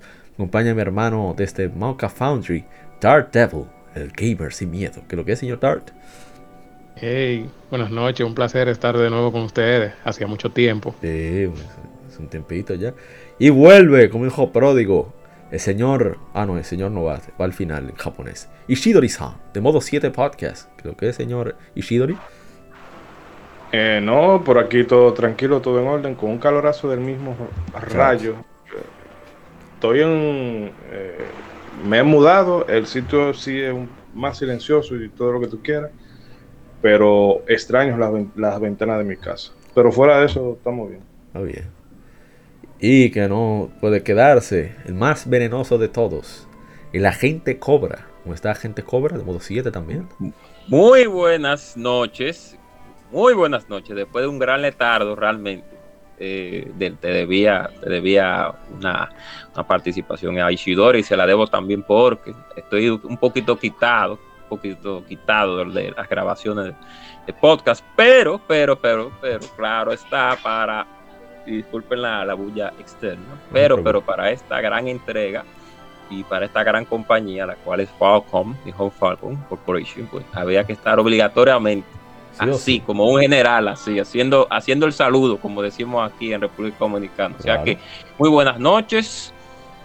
Y nada, seguimos hacia adelante, casi terminando esta pandemia. Dice que termina. bueno, sigue, adelante. siempre con, con, con Dios por delante que, que siga, que todo que termine bien. No voy a, no voy a decir nada acerca del amor y de... No, no, vamos entonces a entrar directamente en materia. Bueno, Nihon Falcon, como dijimos, se funda en 1981, hace 40 años, 9 de marzo, por un emprendedor, quien fuera Masayuki Kato, quien era, digamos, ingeniero en sistema de la época de una empresa llamada... ¿Cómo era que se llamaba? Hori Nihon, no me acuerdo. El punto que era el, encargado del sistema de esa empresa estaba en, el exterior trabajando en cuanto al el desarrollo de redes y de repente se encuentra con una Apple II, una computadora Apple II y se queda impresionado por, las capacidades de esa máquina. dice, oh, pero este, aquí es, aquí es donde voy, aquí es donde voy a hacer mi agosto. Entonces decide, ya con un, un poco de capital eh, recolectado, deciden abrir una, un distribuidor en, en, Japón. Y es así como inicia Falcon. Entonces le llaman Nihon Falcon. ¿De dónde viene el nombre de Nihon? Que es Japón en japonés. Un Nippon también. Y Falcon, porque él es, él es fan de Star Wars. Sobre todo de la nave de Han Solo. El Millennium Falcon. Entonces, como el negocio está relacionado con computadoras, le puso la M al final. O sea, no se pronuncia. ellos lo pronuncian Falcon. Eh, para los japoneses no hay mucha diferencia en el sonido. Si fuera con una M sería Farucom. Para, para ellos es Farucon. Pero le puso la M al final porque al final eh, estaba destinado a la empresa para distribuir computadoras. Y entonces ellos ponen su tiendita, no vende mucho. Solo estaban él y su esposa eh, como vendedores. Pero tienen un espacio, una especie de, cibercafé, donde los clientes, no importa que compren o no, pueden utilizar las máquinas. Y ahí comienzan a llegar varios clientes. Y entre ellos destaca una persona muy importante para lo que sería eh, el desarrollo de toda todo lo de Falcon. Y hablamos de nada más, nadie más y nada menos que el señor. Ah, pero se me perdió. Yoshi Okiya, que, que iba, él trabajaba en maquinaria con las manos todas grasosas. Ellos le ayudaban, incluso le pasaban su toalla para que se limpiara y todo eso. Y el hombre fue quien creó Dragon Slayer. Comenzó haciendo jueguitos para Falcon. Eh. Poco a poco. O sea, hacía juegos más pequeños, ellos se lo distribuían. Falcon comenzó distribuyendo juegos. Para. Entonces, el primer juego que ellos hicieron, el primer RPG, fue Panorama To o Panorama Island para el PC 8801. Y ese fue el primer juego que ellos distribuyeron de parte de Yoshi Okiya. Y después él hizo Dragon Slayer Brandish. Bueno, vamos a entrar ya directamente el, el listado de juegos de ellos. En el 82 hicieron Galactic Wars, después hicieron eh, Super Mahjong, Birdland, Computer the Golf, Horror House, Cosmo Fighter 2 en el 83 ya, Super Horoscope, Kanji Version, Private Stripper y hicieron varios juegos eh, de lo que le gustan a la gente cobra. Sabrosos y ¿Cuál? jugosos, como Sí. dice. Oh, juegos lujuriosos. Sí, sí, sí. Sí, hicieron SSGN, Cover Cruise Special Attack Strategy, Panorama Island, como dijimos, Horror House Parte 2, Monster House. Entonces, Demon's Ring fue como uno Falcon comenzó ya a tomar notoriedad debido a que tiene unos visuales que eran bastante llamativos y demás. Sa- lanzaron también Azteca, que también se hizo famoso, The Thread of North. Demon's Ring, eh, Dart, eh, tú me pasaste un video muy, muy, muy, eh, eh, ¿cómo se diría? provechoso en cuanto a información de Falcon. Ese juego era como una especie de action RPG, el primero, uno de los primeros. Sí. O sea, que podríamos decir que ellos comenzaron a bregar con RPG al estilo japonés antes que Square, antes que Enix y antes que, digamos, Nintendo con. Exactamente. O sea que, Si ellos no se hubieran enfocado en esa década solamente para PC, la historia hubiera sido, hubiera sido muy diferente sí, hoy en día. definitivamente. Sí, exacto, porque. Hubiéramos tenido tanto Square, exacto. No, no, ah, Claro, porque no hubiera sido solamente in, en Enix, Exacto. eh, Square y Falcon menos- tuvieran las tres compitiendo. Por lo menos en América. ah, Ujú. Disculpa, sigue, sigue la idea. no, continúa. Es la misma, básicamente. Ah, ok, que sí, por lo menos en América, y lógicamente debido al, no al auge, sino a la poca en el tiempo del NES, a la, no a la poca, sino por así decirlo, a la poca variedad de RPG japonesa en cierto punto, y de las cuales, eh, cierto punto de los cuales Square, en ese tiempo y Enix, era los que lanzaban títulos como tú, como tú mismo lo has dicho, pues si Falcon, como tú, val- valga la redundancia, hubiera, se hubiera imponido, impuesto también en, en las consolas, pues hubiera sido diferente. Lo mismo que tú dijiste, las mismas cosas. Pero hay que entender. tú- Ah, sí, sí, adelante, señor No, Da. porque ellos, por lo menos quisieron intentarlo, pero lo intentaron un mal año. Sí, Tú sabes, con la East, eh, la East 5, la Kingdom of Sound. Sí, Entonces sí. fue en el 95 y ya el Nintendo 64 estaba pero, ahí mismo. pero hay una razón también, Darde, porque también es que ese juego no fue tan bueno. Pero vamos por partes. No, no, no, sí, porque ellos vivían saltando y probando mecánicas que- nuevas. eh, Falcon decidió no entrar al mundo de las consolas ellos directamente porque las consolas requerían de licencia y también la- eh, cubrir el costo de los cartuchos. Entonces, eso hacía que la ganancia no fuera tan amplia como las que tenían ellos directamente en PC porque ellos mismos se, encargaban de la distribución y no tenían que pagar la licencia a nadie. O sea, todo era cuestión de edición de negocio. Falcon en la época que estaba todo era bastante ambiciosa, ¿no? no era como ahora, ¿no? No, eh, que bueno, con el caso de los juegos de rol, en realidad Nihon Falcon en Japón, bueno, obviamente en Japón porque son los juegos, los, J- los JRPG, Sí. ellos fueron los que crearon la, la, fundación del género. El asunto con Dragon Quest, que sí le solemos dar el, eh, crédito. como de, de, de, ser el, el prototipo de, todo lo que ha venido, el molde de todo lo que ha venido después, es porque en cierta manera Dragon Quest, eh, que, que Dragon Quest 11 es tan bueno que me viene siempre a la mente. Dragon Quest eh, lo que hizo fue estandarizar más o menos las reglas del juego, que coge un poco de aquí, coge un poco de allá, y este es el estándar de cómo debe ser un juego, y hasta el sol de hoy sigue siendo así.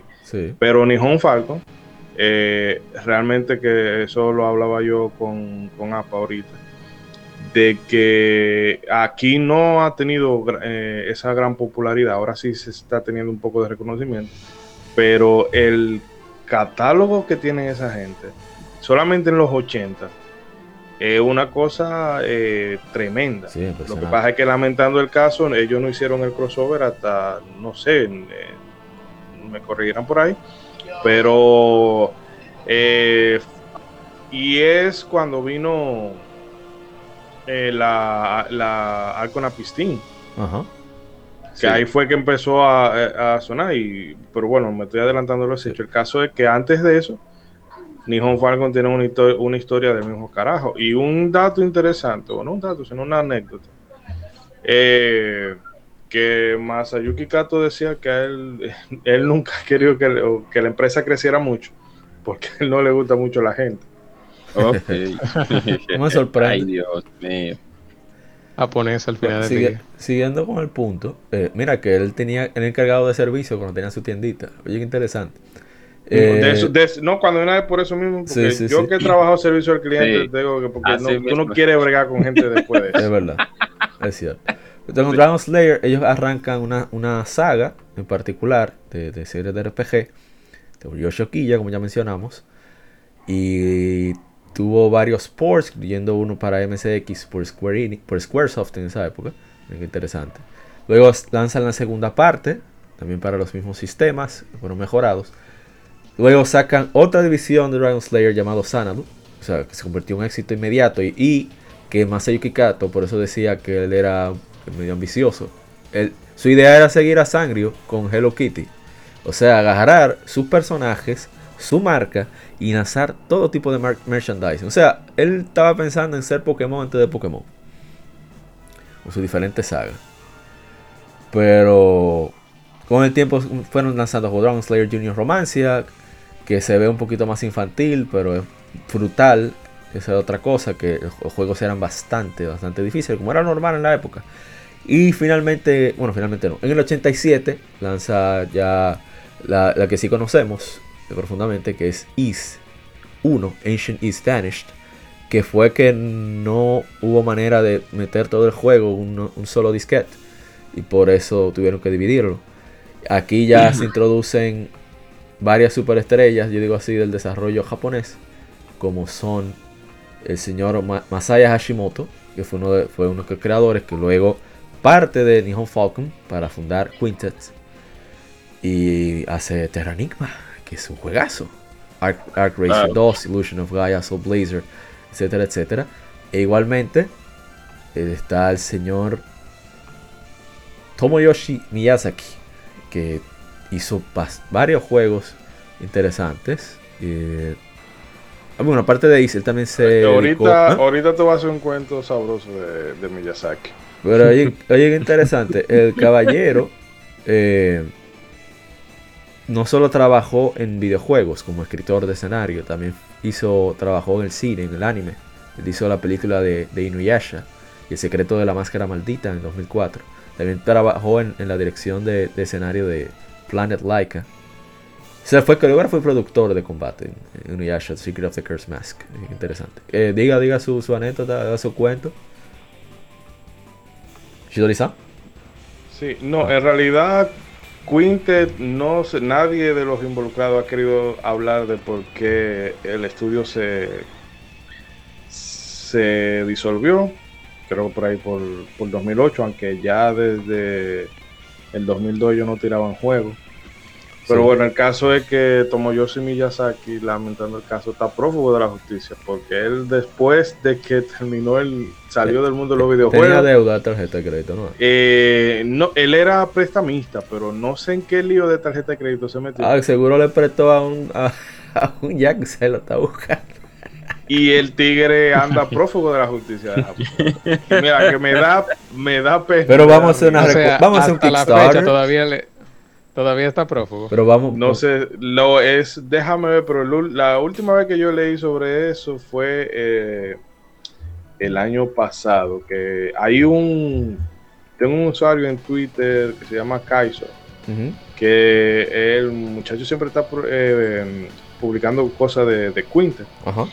Y ahí entre una cosa y otra, perdón, fue que yo supe esa historia de Tomoyoshi Miyazaki, pero me, ha- eso me dio, me, me dio Pero- pena, pero es tan bizarro. Pero vamos a hacerle un Kickstarter para Un pagarle esa para pagarle sus Sí, deudas. para ver para que vuelva ese juego.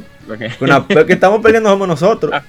Sí, no, porque en realidad el tipo eh, en IES quizás, bueno, era, era de sus primeros, de sus primeros proyectos Sí. y quizás no se No se nota su capacidad. no se nota, sí, porque la historia de IES Es simple. es bastante simple, eh, Sí, muy, muy, te da esa sensación muy aventurera, muy de descubrimiento y todo lo que tú quieras. Pero luego cuando tú ves lo que él hace en Quintet con, eh, bueno, ya empezando con At Racer, que de por sí. Sí. toca un tema un poquito sensible para esa época, que Sí es. tuvieron que aplicarle censura porque ahí tú, tú jugabas como Dios y entonces eh, al final era una metáfora de cómo eh, la gente, la humanidad se ha guiado por religiones a lo largo de la historia, pero cuando llegó el progreso soltó eso en banda y luego como las cosas que pasan en, en Soul Blazer, en Terranigma, Ujú. En Illusion of Gaia, o sea que el tipo eh, escribe unas historias muy, muy Profundas. exacto, que tienen, son cosas que tú la ves, la juegas y te ah, qué bien, pero entonces cuando tú lo terminas de jugar, que empiezas a analizar todo lo que, todo lo que te ha pasado, tú te das cuenta que sí tiene mucha, mucha segunda Mira, lectura, como Y se de dice. todas formas, Is tiene su, digamos, quizá la historia no son profundas aún hoy, pero tiene su roce con mitologías, diversas mitologías, incluso con elementos de- del mundo antiguo, sobre todo eh, culturales y, y, de, y de mitología. Por ejemplo, Is se basa en la leyenda de Keris, que es la ciudad, según la mitología ¿verdad? Gala, Gala, ¿qué se llama? De- bueno, de- de- de- de Francia Sí, de, de todo eso Ujú. parte por ahí. que era ciudad gemela de París. París se llama así porque es gemela de Keris, según se dice la leyenda. Entonces, es supuestamente esa ciudad se hundió porque la hija del rey de, de- de esa ciudad, la ciudad estaba bajo el nivel del mar, te- te- del mar y tenía unos tiques que la protegían de hundirse. Entonces, supuestamente el demonio, con cabello rojo, miren qué coincidencia, enamoró a la princesa, traicionó al pueblo para abrirle la puerta, se hundió toda la ciudad. No estoy diciendo detalladamente cómo es la historia, pero más o menos ahí es que va. Entonces, la, la- la cuestión de ahí es que, de Is es que un ente de cabello rojo es un lioso. y es lo que pasa con Adol- Adol. No, donde Adol llega siempre hay un, Hay un problema. hay un Sí, Sí, problema. y también en las primeras is Adolf, Adolf siempre está prófugo porque el imperio, Sí. eh, Roman Empire, Basado en el eh, imperio viene- romano. Exactamente, es como eh, Adolf vive en un mundo que es como si en Europa Roma no siempre eh, Es- siguió. no, que está en el imperio. Que- o sea, él, él está en el mundo antiguo, prácticamente. Le dan el mundo antiguo, pero como si fuera en una Roma basada que nunca fracasó. Ajá. O sea que está, eh, está progresando mucho Si tú mejor. te das cuenta con los diferentes eh, lugares que va, por ejemplo, Altago en I7, se basa en, en Cartago. Pero eso hablan de que Cartago tiene una ventaja tecnológica de navegación por los barcos, que era lo que pasaba, la diferencia entre Roma y, y Cartago. O sea, es, Sí. es muy, muy bien como ellos manejan eso. Pero el punto no es ese. El punto es que una de las razones por las que los genios de Quintet se fueron, o sea, digo genios en el sentido literal, no burlando por si acaso, es porque para Is 3 eran un spin-off de Is. Y, la, y el, el- los, los jefes de, de Falcom dijeron, no, no, no, hay que hacer un Is porque si no, no se vende. Y ellos molestaron muchísimo. Ni siquiera terminaron el juego. Eh, Is 3, Wanderers from Is. Ah, ok, la Easter. Entonces, sí. por eso es tan diferente, sí, porque era un spin-off. Sí.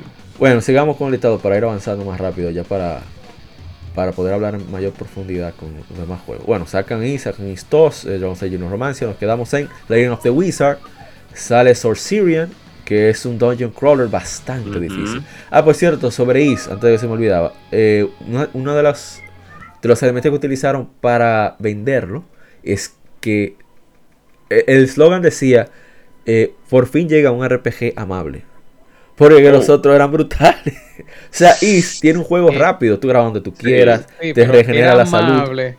Pero ya tú sabes, tenía tu, su estándar de dificultad y de y No. que te, te podría atorar con, pero, de cualquier cosa. Acuérdate, mi hermano Daito, que era de, la- era de los 80, sea como sea. O sea, va a ser difícil. Exacto, pero o sea, que si es un juego que tú lo juegas ahora, tú te lo encuentras difícil. Exactamente. Pero para esos tiempos era un juego demasiado accesible. Exactamente. Entonces, Y, y con ese sistema de combate tan. Está rudimentario. sí. Digo, No, para- era tam- ese sistema de combate también venía por la limitación del sistema y por cómo tú controlabas el personaje, porque Sí. tú sabes que no existía ningún gamepad ni nada así por el estilo. Y Sí, estamos hablando de los tiempos de, de la PC och- eh, 81, 8801. ajá. O sea, Eso era el final en aquel tiempo. Tecladazo limpio. Bueno, en el 89 eh, sa- ah, sale Star Trader, sale ¿verdad? Is 2, luego sale Easter Wonder of Famisa, ahí se van la gente de Quintet. Se va también uno de los grandes genios de la composición del gaming, que creo que aunque muchos de nosotros, o sea, nosotros, eh, digamos los fans, los gamers, le damos su crédito, pero como que no tiene ese, ese, esa exaltación que merece de manera global, el maestro Yuzo Koshiro, que fue que hizo parte de las composiciones de Ace, con Mieko Ishikawa. Mieko Ishikawa todavía sigue en Falcon, pero Yuzo Koshiro se fue porque quería más cuarto, como justo. eh, habían eh, desacuerdos con cómo se manejaba la cuestión de los derechos de autor en, con Falcon. Y él decidió irse por su cuenta. Y también otra que se salió de Falcon junto con él fue su hermana Ayano Koshiro, que era diseñadora de personajes allá en Falcon. Y diseñó y Streets of Rage 2, trabajó muchísimo otros juegos. O sea, mucha gente talentosa salió de Falcon. Pero, y me van a decir algo, oí una respiración por ahí. No, pero en, en el caso, no sé si lo mencionaste porque tuve que resolver algo aquí detrás Ajá. de bastidores. Que en el caso de Cochiro, eh, bueno, los Cochiros se fueron, sobre todo Yuso, por el tema de que él quería tener la propiedad Sí, sí, eso. de sus composiciones. Ajá. Y yo creo que detrás de eso estaría la mamá poniendo. Ah, sí. No, la doña. mamá era, bueno, que ella incluso era la, la que se encargaba de la parte administrativa de, Una doña dura. eh, no, no es Treasure, wow. No, Treasure no, Ancient, Ancient. Ancient. Ajá, Ancient. Ella se encargaba de la parte administrativa y parece que era como la, la, la batuta y constitución, que me imagino que ella le diría, no, mi niño, Si no te un dan, ahí. lárguese. No, no, vamos a hacer, vamos a constituirnos en empresa y bañate en cuarto. Y, M para todo el mundo, cojollo, como, como el cocodrilo. Y le ha ido bien porque Sí. ahí tuve a Yusho Koshiro en, ti- en Twitter y... Ah, yo le decía se a la gente jovencito cobra. y, Que, y que- se ve que le ha ido bastante bien. sí, que me Sí, encanta ha ido Koshiro porque él, él parece que fuera un caribeño nacido en Japón. Porque el tipo siempre está gozando. Eso es increíble. O sea, que- eh, que tuiteó DJ, la, DJ, la semana DJ. pasada, él tuiteó que él, ah, que estaba en la casa de Sakurai y le metí la mano jugando Smash. Y tú, pero ¿quién hace eso? Y voy para allá para ganarle Mario Kart, así. Siempre está en, en una chercha. Me encanta eso de, de Koshiro. La- síganlo en Twitter, ya lo verificaron. Está muy Sí. bien. Bueno, sigamos. Eh, salió luego Dinosaur, Lord Monarch, Brandish, que es, como dije, Brandish, una sí. serie de Dungeon Crawler. Sabrosa, sí, sabrosa. Y ya en el 91, 92 sale Dragon Slayer The Legend of Heroes. Ah, perdón, me equivoqué. En el 90 89 sale Dragon Slayer The Legend of Heroes, que es el primero de, de la serie, que luego se convierte en su propia saga. Eh, de la- el spin-off, perdón, de, de Dragon Slayer. Luego en el 92 sale Legend of Heroes 2, Popful Mail, eh, que es un- una especie de, side-scroller, Popful- aventura. Popful Mail. Sí. bastante- Poderoso. Dicen No, pero que- yo no sabía que Falcon había desarrollado Pokémon. Ah, fueron ellos, Pues. para que lo sepan. Sí, Oye, muchísimo. oye, eso. juego. 93 sale Brandish 2, luego sale Legend of Xanadu, que también luego se vuelve su Sí. propia serie. Y Eh, 94, Legend of Heroes 2, Prophecy of the Moonlight Witch. Eh, aquí es donde toma la batuta, voy a buscar el nombre, que son tantas personas importantes que yo, yo mismo me pierdo. Eh, Kazunari, ¿es Kazunari Tomy? No, Kazunari Tomy es de, de otra serie. Bueno, la cuestión es que el escritor de esta, de esta serie es, él se encarga de, de senta las bases para crear esa trilogía que llama la, la trilogía de, de Gargarth. Eh. Señor Dart que me, que me corrija, porque él, él sí las, les ha metido mano a esos juegos. Entonces lo interesante es que ese caballero hizo una historia de tres juegos interconectados, política, geográfica y, en lore en general. Que es la base de los trails que tenemos ahora, vamos a hablar de ello más adelante. Pero lo interesante es que ese señor soltó Falcon. Y ah, pregúntenme, ¿qué hizo ese señor después que soltó Falcon? Se metió en el cine animado. Pero nada más que él se metió en el cine ani- animado. No, no, no, no. Es que el caballero hizo una de las películas más aclamadas, eh, animadas en la historia. Y estamos hablando de nada más y nada menos que de Your Name. Mm. Anata no Nava. La hizo ese señor. Y salió de Falcon. Normal. La, la, la, por así decirlo, la, la leche, la, la cremi, no creminata, pero parte de la creminata de lo que De los desarrolladores talentosos de, los de los 80 y desarrolladores 90. talentosos japoneses. Estaban en Falcon. Prácticamente yo vi esa película fue- no hace creo que ni, Se, ni se un llama, año. se llama Makoto Shinkai, el caballero.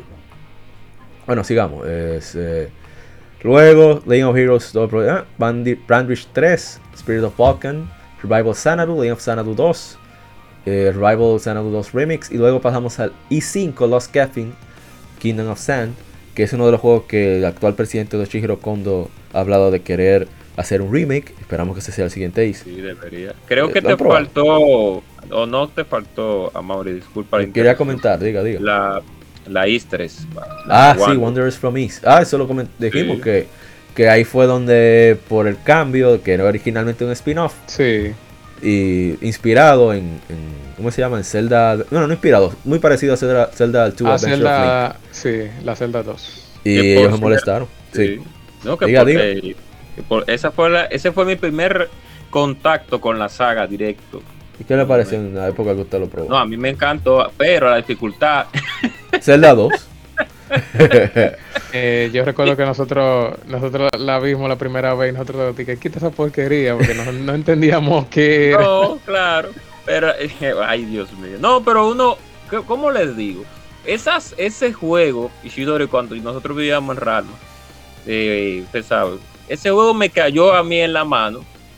No sé cómo realmente, no me recuerdo ahora cómo me cayó, porque yo seguía una compañía desde Nintendo o un publicador que era Una editora. Sí. una editora Sami, exacto, que ahora es Sega Sami, que cuando, cuando Sega compró a Sami, una editora eh, que se llamaba Sami por varios juegos, que tenían juegos de básquetbol, tenían un- otros juegos en, en Nintendo que me llamaban la atención, que por eso conocí a Guilty Gear, porque también... Sí, yo lo he publicado.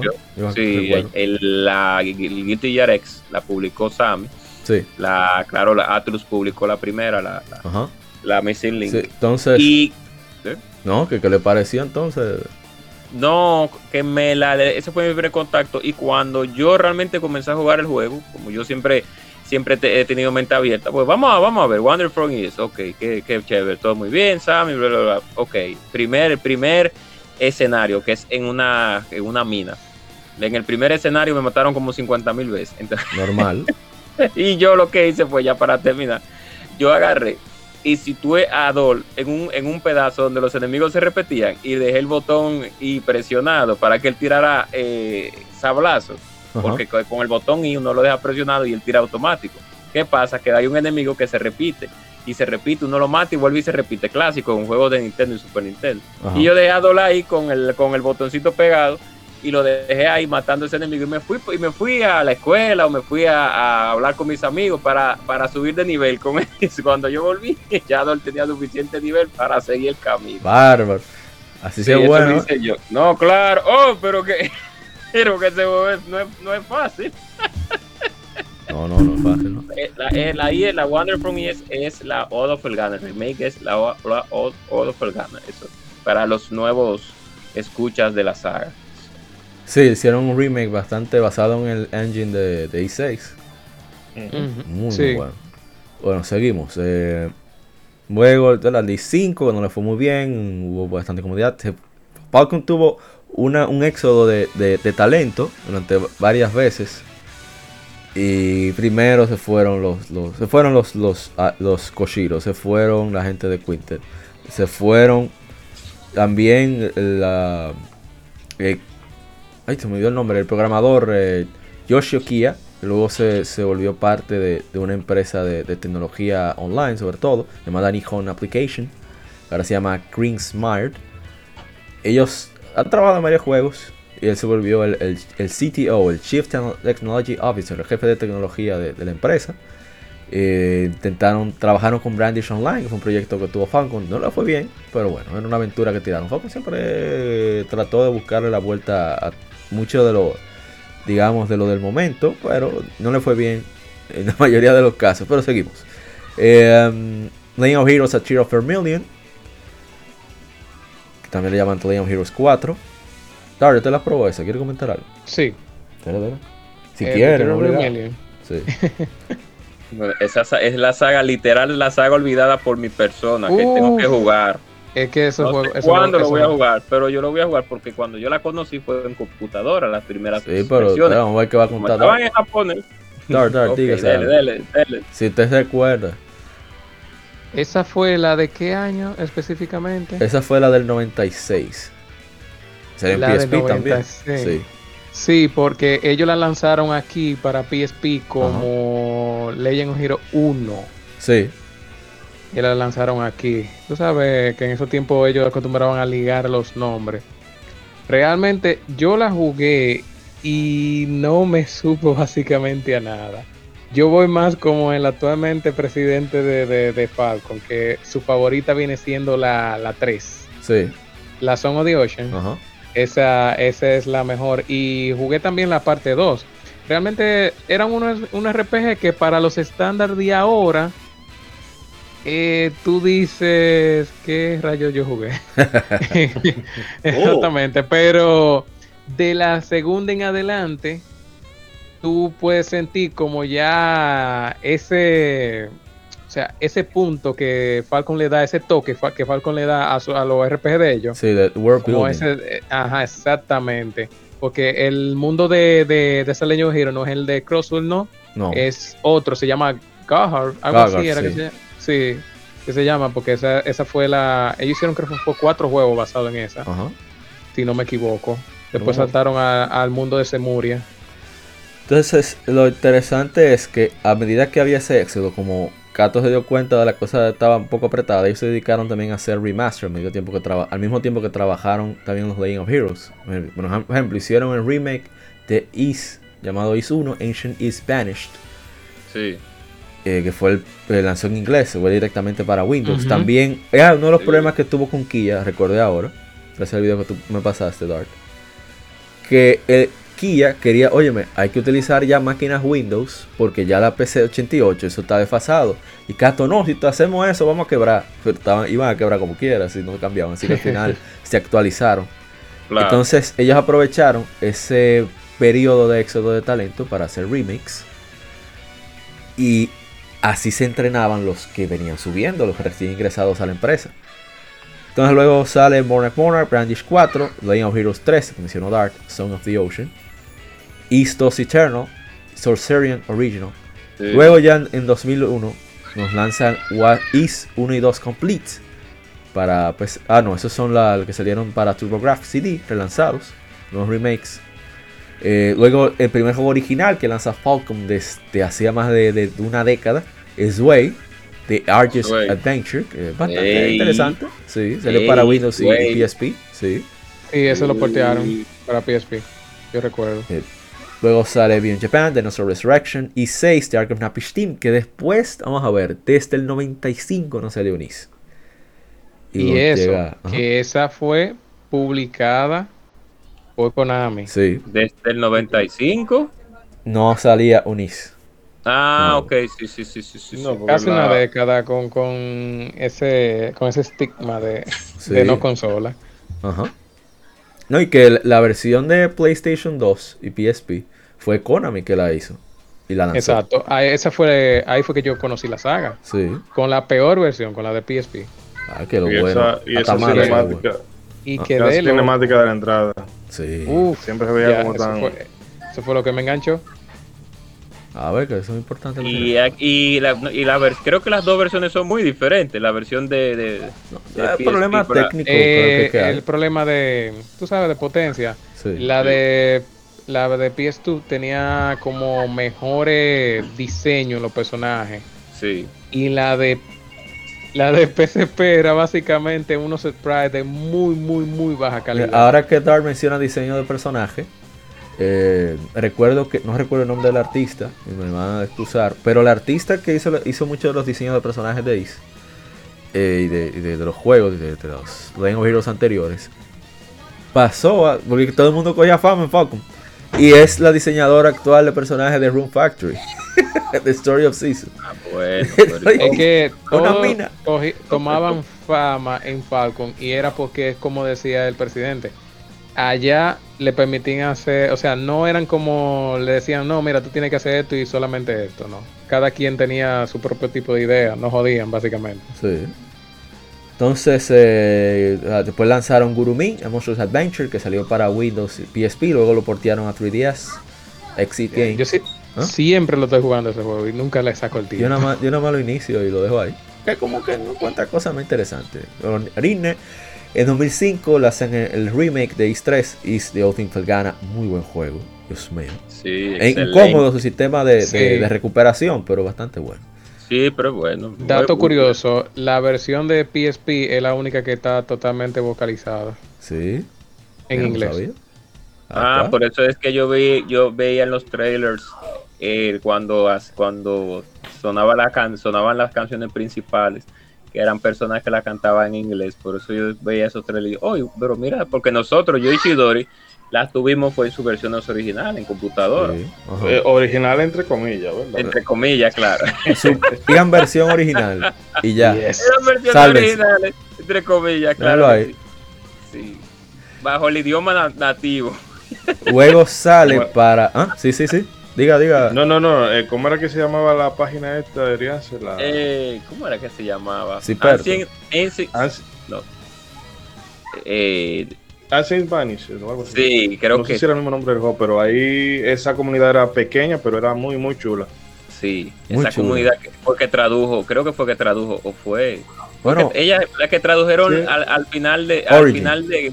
Sí, al final casi. Y después hicieron una traducción para Pelgano. bueno, yo no sé Y- si fue y esa la comunidad, pero Sí, la que ese fue un momento histórico. Ahora que ustedes lo mencionan, mire que vamos a llegar a ese juego pronto. Que Is Origin, el, el, el guion fue traducido por fans y Exit compró ese, esos derechos de guion.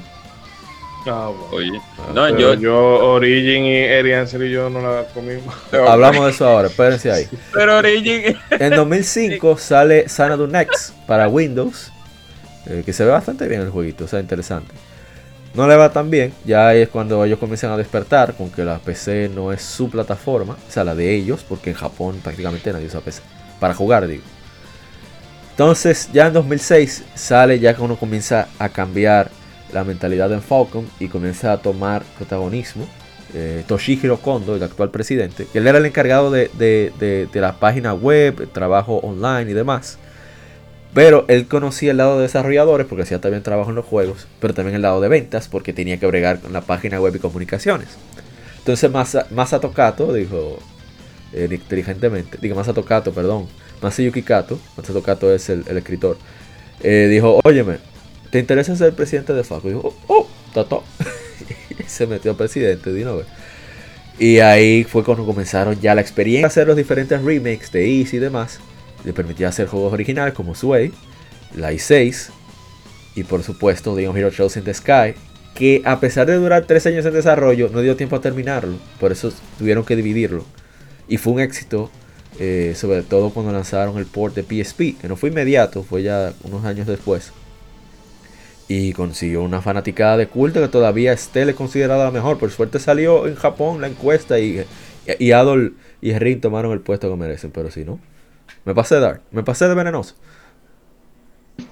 Sí, un poquito, un poquito. Oh, No, Esther me tiene harto, mi hermano. Tiene Oh. harto. Pero sigamos. oh. Eh, sale después. Ah, que Legend of Heroes tiene una historia fantástica, precisamente en la base de, de- de ese detalle, mundo de world building o, o- o lore bien detallado, sobre todo con un espectro socioeconómico, pero sin dejar de lado el, el mundo de fantasía y, y los toques de RPG, de- del combate por turnos.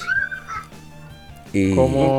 Ajá. ¿Qué cantidad de Legend of Hero van ahora mismo? Vamos a ver, Legend of Heroes- de los trails, de los trails. De los Trails, Son de tres, Crossbow. tres, de, tres de Liver, del reino de Liver. Son dos de, de Crossbell, van cinco, ¿verdad? Cuatro de, de Erebonia, Trails of Cold Steel, van nueve. Hajimari no Kiseki, que une Crossbell, Liver y, y Erebonia, van 10. Y ahora el 11, que va a ser Kuro no Kiseki. Y todos están conectados. Bueno, Muy bien. ¿y tú, quieres saber, ¿Y tú quieres saber lo mejor de, lo, lo mejor de todo? Que de, de continente de Semuria todavía ellos no van ni por la mitad de continente. No, ya ellos están casi terminando, dijeron. Van No, un chin más- O sea, ahora, todavía- ahora, ahora. no Todavía de continente le falta como casi la mitad de, de explorarlo. Sí, después. Sí, porque falta el- el- el Erebonian parte asiática. Empire Es, es básicamente, exactamente, falta la, la parte asi- a- asiática. Pero ya con. Caldor. Empire es nada más, es nada más es- no está venir el 35% de mapa. No, bueno, te estoy diciendo que ya ahora con Kuro no Kiseki, ellos ya van a pasar de la mitad, o sea, de la mitad van a pasar. Eso es. Pero bueno, Ellos van a pasar de, de Caldor Republic, Ajá. que es la que divide el continente. sí. Eh, bueno, sigamos. Eh, Is Origin, que saliera originalmente para Windows en 2006, pero pues, gracias a Dotemu, que también hicieron Streets of Rage 4 y están trabajando en, en publicar junto con Nickelodeon los nuevos juegos de las Tortugas Ninja. Ellos han llegado que el juego llega a PlayStation 4, PlayStation Vita, Nintendo Switch y Xbox One. Y el juego está en español. O sea que Sí, el primerizo en bueno. español. Con un tremendo guion. El guion lo hizo eh, Toshihiro Kondo, por cierto. A ver si también dirigió el juego. Sí, él mismo fue el director. Por- suerte, porque Ishidori, usted se recuerda. Esa- esa Ah, Yo creo que era eh, al tercer nivel de la torre. Sí, que había que. que tocaba, a- eh, con Yunica yo creo que era fácil, porque era nada más tocar la Claro. armónica y eso tú dándole a el ítem a lo loco. Déjame ver si me sirve aquí, si me sirve allá. Sí, Se resuelve, pero con Hugo. con Hugo había que romper una, romper una pared. Y cómo, y cómo diantre tú te dabas cuenta en japonés de que te estaban diciendo ve y rompe aquella pared. Ah, pero pasa. ustedes la jugaron en japonés. Bueno, en salió ese criminal. En, el- en la versión original en computadora, pero ¿qué pasa? Como ese juego es solamente estaba en- lógicamente en Japón porque esa compañía era nicho aquí en Estados Unidos y no iban a venir a Ah, traer aquí, juegos aquí Origin llegó como en 2012. Exacto. Entonces, hubo un, por así decirlo, un salvador que hizo una guía en inglés del juego. Yo no sé qué. Una sola guía en internet completa de ellos Origin en ese tiempo. Un psicópata que en un blog que hizo la guía completa. Yo no sé cómo, pero él la hizo. No, gente así, criminal. No, de Y- seguro esta gente que sabían, siempre hay un frustrado que sabe Sí. japonés y vaina. Y por esa guía fue que yo me di cuenta, porque yo arranqué con Hugo, porque a mí realmente, eh, en lo personal, los personajes femeninos en los videojuegos no me llaman tanto. Ey, Eh, claro. misógino, los- cojollo. no, los juegos- en- no me llaman tanto los personajes de los, juegos, de los videojuegos. No, igual que-. Ya, me da la gana, me da como hacerte como No, el meme, el meme de, de- que a- mi papá. Darle Sí. el trator, no le paga. Diga Dark, usted decía. No, no, que yo soy tú- igual también. Cuando a mí me ponen a elegir siempre cojo. Otro misógino. Pero este, este es un, un podcast de misógino, eh, Dios los mío. memes de Dragon Ball, Moisés, los memes así Sí, también. de- de- cuando Eh. digo tal cosa, mi- déjame no hacerlo aquí porque se puede oír feo. Ay, Pero pero sí, sí, No, sí. pero Is Origin, que es uno- unos siglos antes del nacimiento de Apple, prepara todo el escenario para el primer Is. Eso fue que se basaron para hacer el guion. Y de hecho, es un remake, es un, eso es es un remake encubierto, realmente. Sí, literalmente. Porque tiene muchas cosas de la de las primeras de las primeras dos y es lo único que te cambia es la ubicación. Es como básicamente es fundando la base de la, de la saga. Porque de hecho el último juego eh, eh, el último nivel de IES de la primera IES es todo el, el dungeon de la. Sí, la, torre de La torre, la torre, sí.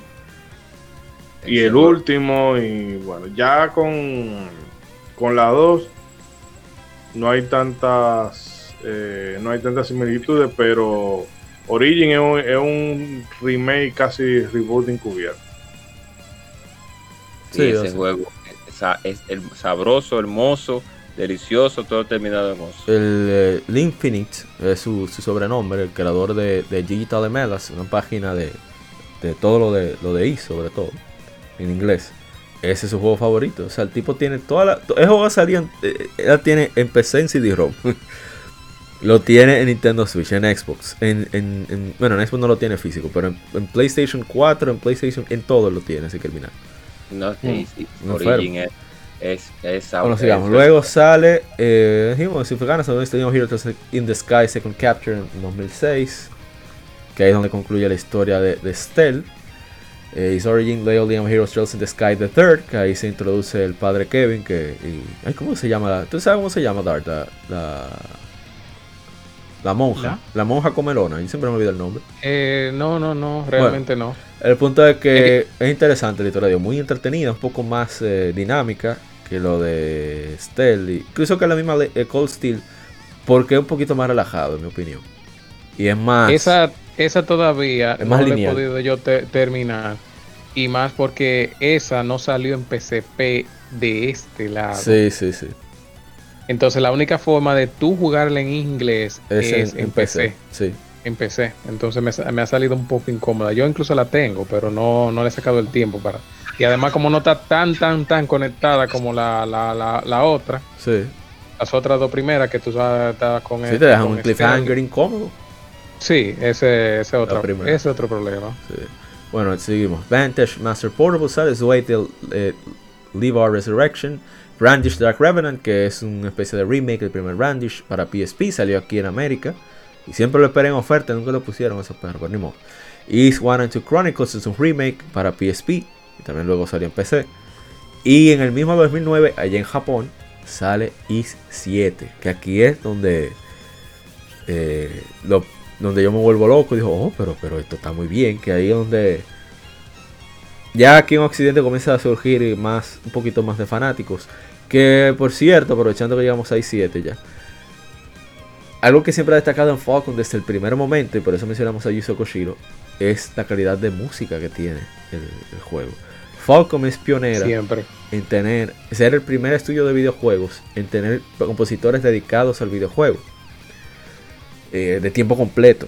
O sea, ¿cómo se dice? Músicos residentes le llaman a eso también. Y se nota, o sea, se nota, se nota muchísimo. Ellos tienen su propio estudio. Eh, o sea, estudio, quiero decir, estudio de grabación también. Eh, desde los 90 han hecho conciertos. Estamos hablando de eso, la gente cobrilló. Que lástima que no hemos podido ir a ninguno. incluso hacen tours en, Asia. El, Falcon de morir, JDK de morir porque ah, antes de morir uno va un día de esto. A los 50. Aunque sea San Francisco que vayan, uno va. Sí. Y. No sé. Eh, es. No sé. Eh, yo creo que es el hecho de que son. No son músicos compositores, compositores solamente. Sino como músicos que viven de tocar. O sea, de, ir a bares a, tocar su instrumento. Hace que la música de Falcon sea un poco más viva que la mayoría de juegos en general. Eh, en mi opinión. O sea, como que, no sé, se le mete, como se dice en buen herediano, una vaina a uno cuando escucha la música de Falcon. Tiene ese, ese, ese saborcito bien diferente. Aparte de que es bien variado, o sea, tiene música tierna, tiene música triste, tiene música eh, bien upbeat, bien, bien rockera, bien dinámica. Tiene, tiene todo, todo tipo de géneros en cualquier, cualquiera de los juegos de Falcon. no hay desperdicio, definitivamente. No, cuando tú agarras cualquier el juego sin signature de, de la música de ellos es el violín también. Sí, Mm. eh, ellos han hecho mucho eso con Power Metal, de meterle un violín bellísimo a, Sí. a- a los últimos juegos que ya tienen, ¿verdad? La- lo- que existe el procesador para el audio apropiado para tener samples reales. Eh, ¿qué, qué iba a decir Ishidori-san? No lo dejé. No, no, que cualquiera sin haber jugado ninguno de, de los juegos de Falcon puede agarrar la música y ponérsela y ya por ahí le va le va diciendo lo que se puede encontrar. Así es. Y, no, y la música ha sido tan importante que ellos en los finales de los 80, inicios de los 90, tenían su propio sello disquero para publicar su música. Mm. Ellos fueron de los primeros en publicar discos de la banda sonora de los juegos también. Allá en Japón, que casi todas las compañías lo hacen. Digo casi, mi- mirándote a ti, Nintendo. Que nada más es de, de objeto de colección que lo lanzan prácticamente. Y bueno, No, fueron- ¿sabes? Para darle comida a los especuladores. Y ahora que se habló de ES7, que bueno, cuando salió el remake de Final Fantasy VII, la gente aplaudió mucho ah, eh, el sistema de combate y esto y aquello. Y alguna gente lo llegaba a comparar con un Tail Off y yo no, eso No. nunca la así. Eh, no sé si será inspiración, no sé si en Japón habrá otra o- otro juego que toman que habrán implementado eso antes, pero el sistema de combate de Final Fantasy VII, eh, el- eh, bueno, no, no necesariamente el gameplay, pero la idea extra del combate es eh, el party system de los IS, Ajá. en el que tú tienes tres personajes, puedes swi- switchar de personaje en el momento que tú quieras, y cada personaje tiene una habilidad Particular. eh, particular que lo puede hacer más o menos efectivo contra determinados enemigos. ah, pero ese- O sea, eso, eso, es, es- eso ahí sí es lo mismo. Es lo mismo. Y hay gente que, ah, bueno, yo digo el que no conoce a Dios a cualquier santo le reza. Ay, Pero ay. eh, Uh. al que, le, al que Uh. le gusta el sistema de combate de Final Fantasy VII, bueno, pues Ya, por Es lo menos de la yo ahí IS7, de la te IS7 apoyo. para allá, Yo Le- ahí le dar. apoyo. Habló ¿Por Dark. qué? Porque es que la gente ahora está descubriendo ah, que Final Fantasy VII tiene un buen sistema de combate. Bien, yo se lo considero que está bien. Porque Square Enix ya tiene ya tiempo experimentando y ya ese es el resultado de tantos títulos que yo han lanzado tratando de llevar Final Fantasy VII a un- ser un action RPG. Pero ya Falcon y otro ejemplo, los Sí, tienen experiencia desde mucho antes. tiene décadas. ya. Entonces, eso es lo que yo le. Por ejemplo, hay personas que dicen no, porque el sistema de batalla de Final Fantasy VII está aper- aperísimo. Y yo dije, ¿tú has jugado por lo menos E7? O, o un Tales, por ejemplo, hasta el Grey F. sí. Tienen sistemas de batalla que están mejor. O sea, están 10 veces más pulidos que, que- que el de la 7, por ejemplo. Así es. Que tú quieres ver de la 7, como se dice, fallando. Un enemigo que esté en el aire para que tú veas. Ay, mm, Uh, uh, ¿la ¿verdad? Se, uh. se ponen los personajes locos saltando para poder llegarle a- Oh. al enemigo. y No estoy hablando de los enemigos que hay que cambiar a, a Barret y que para darle a ata- atacarlo Sí. con el arma. No, yo estoy hablando de Sí. enemigos voladores, sí, por ejemplo, en el capítulo donde está Tifa y Cloud. Nada más. Pues sí, eso te va que hay una misión que tú tienes que ir a matar a unos Wyvern y entonces. Exactamente. ya, no hay más nada que hablar ahí. eh, Ay, Dios mío, Dart, el salvaje. tema eh, con el combate de las 7, que quizá no lo ponen tan frenético como pudiera ser un Tail Off o, Un is. o un IS, es para no causarle, no sé, un, aneurisma- un aneurisma a la gente, porque eh, tú sabes que Final Fantasy con todo y todo tira medio a lo, bueno, vamos a decir a lo mainstream. No, Sí. dígalo claro, eso es la verdad. Y, No, pero- y por ejemplo, un defecto también que tiene ese juego es que yo no sé qué se queda haciendo la, la inteligencia artificial. A mí, o sea, la gente, si tú te sientes estúpido, recuerda que Square Enix desarrolló el sistema de Gambit Ay, y ay, aún ay. así sigue creando juegos donde la inteligencia artificial de tu compañero no sirve. Ay, no Dios sirve. Y, en- y entonces tú agarras eh, un Tale of, un ejemplo, el Sinfonia de Nintendo GameCube, y tú a cada personaje le pones un comando de qué tiene que hacer y De cómo debe prioridades. hacerlo. Ujú. Sin tú, No, mira. sin tú controlarlo. Eh, el Tale of Vesperia, o sea, la inteligencia artificial tú la No, no, no, pero fue- es súper es súper No, pero que quiere yo, yo me fui más lejos, fue. Sí, no, para no, no. lejos. Pero para ponerte un ejemplo o sea, de, de, de, de, la misma consola, si la gente no puede ir a jugar. Están para atrás, sí. El Sinfonia. Pero, o sea, yo a veces me quedo, pero mi niño, a algo. O sea, algo más efectivo, no te quedes dando golpes. 5, 6, 5, 6. O sea, tú no tienes más vaina en tu arsenal. Tengo yo que específicamente decir, vea este. Es como si tú estuvieras jugando un Tales y tú lo jugaras totalmente manual. O sea, porque los Tales, aparte de que son action RPG, tú puedes jugarlo como si fuera un RPG por comando. Tú puedes poner todos los personajes manual y solamente dándole menú y eh, enviándolo. Controlado por la computadora. Eh, no, no, no, yo, yo estoy hablando, tú puedes jugarlo manual totalmente. O sea, los cuatro personajes quietos totalmente. Tú ah, puedes mandarlo a hacer cosas solamente con los menús. No necesitas tener el personaje en semiautomático automático. solamente. Exactamente, solamente por comando. Hay gente que juega así, por comando. yo nunca, nunca me lo imaginé eso. Ya lo sabes. y, eh, puedes hacerlo. Es caótico. exacto es caótico, pero se puede hacer. Hay personas que están acostumbradas solamente a jugar con menú. Wow. Bueno, eh, continuemos con, para casi terminando con, por lo menos con la parte histórica de Falcon, pero luego hablar de nuestro parecer y demás.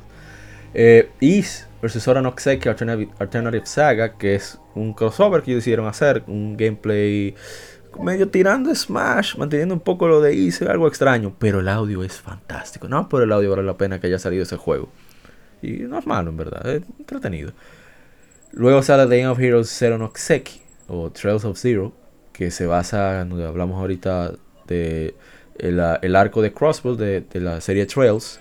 Aquí carnas un grupo especial de, la policía de Crossbow, que es un estado eh, intermedio entre la República de Calvard y el Imperio de Erebonia, que son enemigos políticos y de guerra.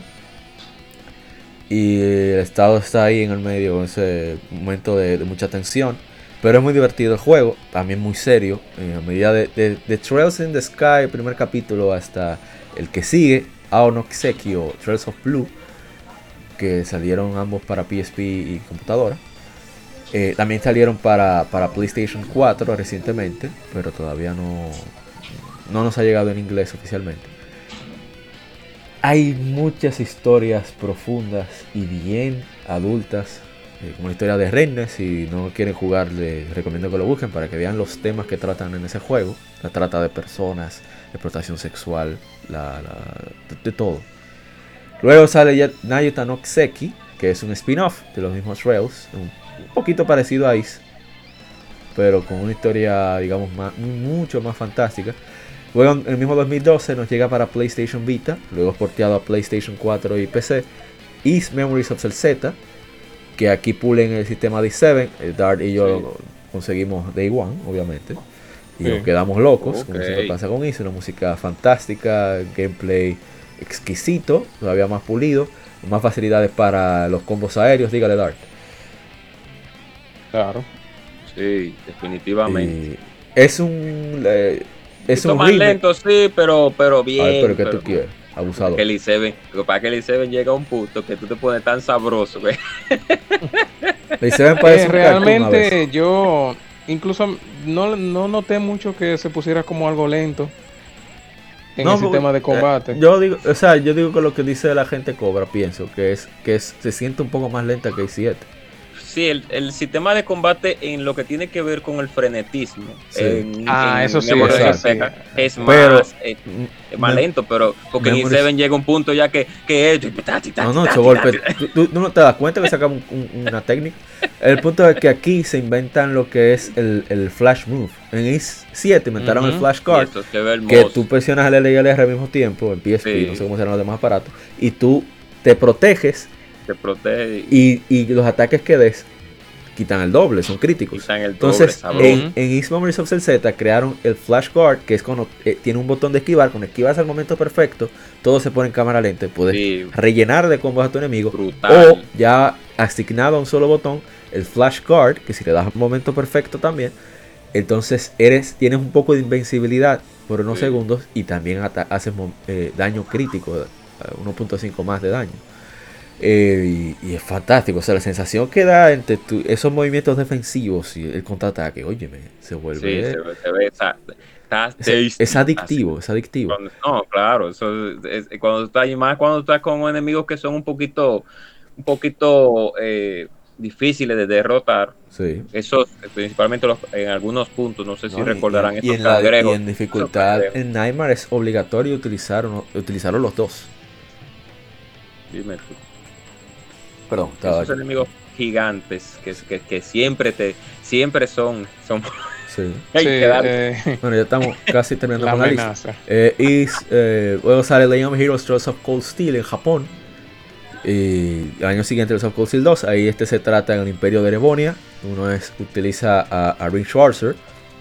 Es un joven que tiene muchas inseguridades por sus orígenes. O sea, no sabe, no recuerda quiénes son sus padres. Lo criaron en un lugar con mucho cariño y todo. Pero siente como que no puede llenar eh, el espacio que le... El camino que le pretenden, eh, ¿cómo se dice? Forjar. Él siente que no, yo no, yo no merezco eso. Tiene muchas inseguridades, pero al final toma ciertas responsabilidades con el grupo que conoce, un grupo especial. Erebonia es una, es una nación muy dividida por clases, donde los nobles están muy por encima de los plebeyos. Entonces crean una clase especial. Uno de los personajes de Trails in the Sky, uno de los más carismáticos, crea una clase especial donde hay tanto nobles como plebeyos, donde tienen que tratarse de igual a igual, con una maestra muy especial y muy borrachona sobre todo, pero muy chévere. La señora... Ay, ¿cómo el apellido? Dark Sara, ¿me olvidó? Ay, Dios mío, bueno, esa Lo, misma. te- lo tengo en la punta de la lengua. Sí, sí, sí, tiene el cabello morado. Dicen así, Chris, la, la, ¿cómo es? Purple Ray, algo así le dice. Porque es una criminal la tipa, es eh, un combate.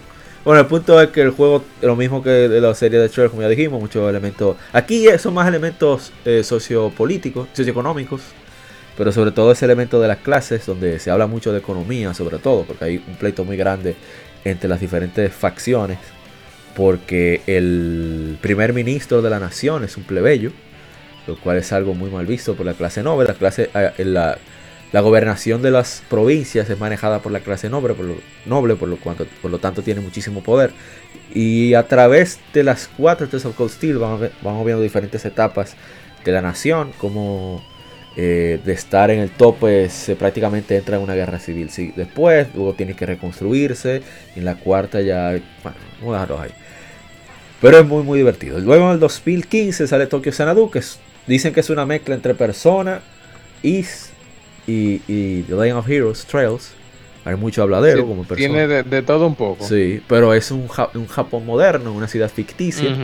Sí, y el modo de batallas al, eh, para hacer y es, mm, yo diría el doble de lento. Sí, es mucho más lento. No, porque es que no es el mismo juego, ni siquiera. eh, Incluso solamente andas con, con tres personajes y solo usas uno en combate. Tú lo cambias cuando quieras, pero solamente uno en combate. Tiene sus desventajas elementales y demás. Pero es entretenido el juego, o sea, quien pueda se los recomiendo. Ese se parece mucho como a este tipo de juego, como el Nayuta no Kiseki, Ajá. que también es como Is, pero es mucho más lento. Ajá. Y No se enfoca más en plataforma, Ajá. básicamente. Aquí es más en el Dungeon Crawler y en, la, en el aspecto de interacción entre, entre personajes. Sí, así me fijé cuando jugué el demo. Sí. Entonces, ya en 2016 nos llega Ice 8, la Crimus Aftana. Aquí mejoran todavía va- La más, cúspide. Todavía más el, el gameplay de, de Is, el, el Party System. Ya puede saltar, ahora ahí se puede escalar. Es un mundo relativamente abierto, porque es bastante extenso. Y a pesar de que no hay tantos lugares de interacción con NPC, la historia está bien, ¿cómo se dice? Condensada, bien cargada. Y, y- y- ok, no es una historia de lo más profundo del mundo, pero coño, es No, no, pero es el- bonita la lo- historia. Dar. Hay lo que decirlo, juego, hay que decirlo lo así, bello- la historia es bonita, cojoye. Se me Lo importa que bello del la cosa. juego es que es que se va, es va, tú estás siempre envuelto en una hora de misterio, porque Sí. llega a esta isla, no sé qué es lo que pasa. La sensación de aventura solamente que tienes. toca exactamente la sensación de aventura que tú ejerces a través de la isla hasta descubrir los secretos. O sea, siempre, hay personas que no se lo tomaron bien eso, porque ellos quieren tener interacción con qué pueblo, Sí. NPC y ya sí, pero es que desde el principio te, te lo dejan en claro. Tú naufragas en una isla Desierto. dese- eh, desierta, o sea, no desierta en el sentido de, que criaturas, sino en, Que no hay en humano, ¿no? interacción humana. Ajá. Exactamente. No, y Incluso tú no, tú, no, ti- tú no tienes sistema monetario. Sí. Está el sistema de, intercambio, Sí. trueque. Dígase algo de gente cobra que usted la- la- la- estaba jugando. Eh, no, no, no, no. Re- Realmente la mon... Pero cuál, la, la, la, africana. Oh, pero claro. Pero no voy a hablar mucho porque si me hablo, va- Sí, sí, hablo lo de ese vamos a cortar, juego. no se preocupe.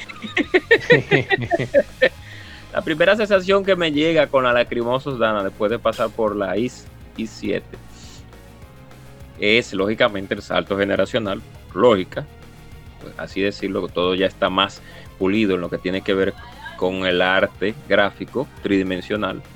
Y además de eso, las pequeñas diferencias y cambios que ellos hicieron en el sistema de juego. Y de verdad, de verdad, de verdad, la primera impresión que yo tuve fue muy agradable porque vi un juego más maduro en todos los aspectos y vi, vi un, un sistema pues mejorado del anterior. Claro, hablé anteriormente de que se sentía un poco lento, pero, pero, pero, pero, ya después de ciertas horas de juego, pues me di cuenta de las bondades también con los cambios que ellos hicieron en lo que tiene que ver con el apartado en todos los sentidos. O sea, la- las interacciones son un poquito diferentes a, las 7. El, eh, No, que No, creo que vale aclarar que no es que el juego sea lento, sino que Exacto. es menos frenético que hay 7 o que los anteriores. Pero la- el play control, como le dice el psicoastrónomo de ustedes, Edric, es increíble. O sea, tú le das el botón de, hacer flashcard y lo hace, es- pero ahí mismo, es perfecto. exacto. O de esquivar igual. Y exacto. Y des- des- desde que yo le puse la mano al juego y comencé a, a, pues a visitar a la, a la, a la isla naufragada, más, más la interacción con los personajes, ese juego de verdad que vale la pena de ver, eh, que usted, nuestro querido oyente, si no lo ha jugado, porque le ponga la mano, porque de verdad que es una experiencia. Es una experiencia en todos los sentidos, porque te da tantas opciones. Ese, el, una de las cosas que a mí más me gustó de ese juego también fue el asunto de, o es el asunto, de la protección de la isla, de las mejoras de que Ah, tiene sí, que de- hacer la isla para los combates, sí, a las, la- las aldeas. Y esa interacción que tienen los personajes con los, con los terceros y los cuartos que uno encuentra. Una de las, una de las, eh, por así decirlo, eh, no saga, sino uno de los momentos más divertidos para mí fue cuando uno encuentra la, a la, ¿cómo es que se le dice? La eh, monja, a la monja. Ey, esa monja, yo quiero así. que la monja, y que no, espérense un momentico, que estoy un poco incómoda, y se rompe la espalda. ¿Por qué Pobre será que se acuerda de eso? No, porque es que la reacción de pobre Ado, de que ve, la monja, cuidado. Sí, sí, Sí, pero Adol pero también- hermana. Adol- pero Ad- Adol se dio su brechita al inicio también, con Ayla se dio su poderosa brecha. Ah, pero sabes que Adol no baraja. Adol porque no lo deja. Eso, galletón, eso sí. Ah, pero valió. Y totally worth it. Valió la Valió pena. la pena, sí, valió la pena. Bueno, seguimos. Después nos lanzan. Ven acá, Shidori-san está ahí. Sí, yo sigo Ah. por aquí, lo que pasa es que tengo esto muteado. Ah, yo dije, no se durmió. Eh, Trails of Cold Steel 3 nos llega, que ya es con. Bueno, vamos a dejarlo ahí, no con- ser más spoilers. Y Trails of Cold Steel 4, estos salieron ya para PlayStation 4. Eh, todos están en PlayStation 4, Trails of Cold Steel. Y la 3 salió para, PlayStation, para Nintendo Switch. Y, va, y también en Windows. Y la Trails of Cold Steel 4 ya va a salir pronto en Nintendo Switch y, en PC también. Luego nos llega East 9, Monstrum Nox.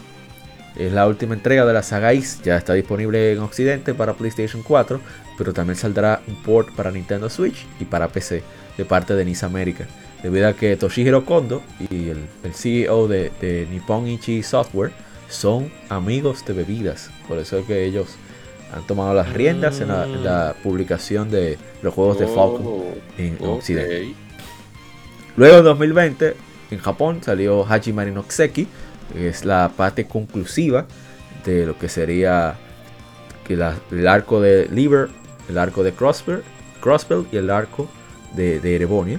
Para luego pasar en este año, que ya se anunció que viene para PlayStation 4, eh, Trails Kuro no Kuseki. Eh, También le llaman Trails of Dawn, o Camino de Amanecer o Trails of Darkness también. Aquí ya se va a dejar de ser el bueno, claramente. Tú vas a poder eh, ser parte de historias tanto de bondad como de, digamos, del bajo mundo. Y van a integrar gameplay de acción en las batallas. Lo que recomiendan la misma gente de Falcon es que para batallas simples uses el sistema de combate de acción para terminarlas más rápido, pero para cuando lleguen los enemigos más complejos, como los jefes, entonces pasas al sistema por turno. No hay que entrar a ningún menú, es a un botón que se cambia simplemente. Eso es lo, interesante, sí. Muy, muy interesante ese elemento. Y además de que vuelve la diseñadora, el diseñador, no sé si hombre o mujer, se llama Enomami, creo que le dicen eh, ¿Qué iba a decir? Ah, por cierto, me olvidó mencionar sobre parte del éxodo de Falcon. Uno de los artistas gráficos de Falcon era el señor Tetsuya Takahashi. Tetsuya Takahashi, el creador eh, de Xenogears, fundador de Monolith Soft, actual jefe de, Xenoblade Chronicles.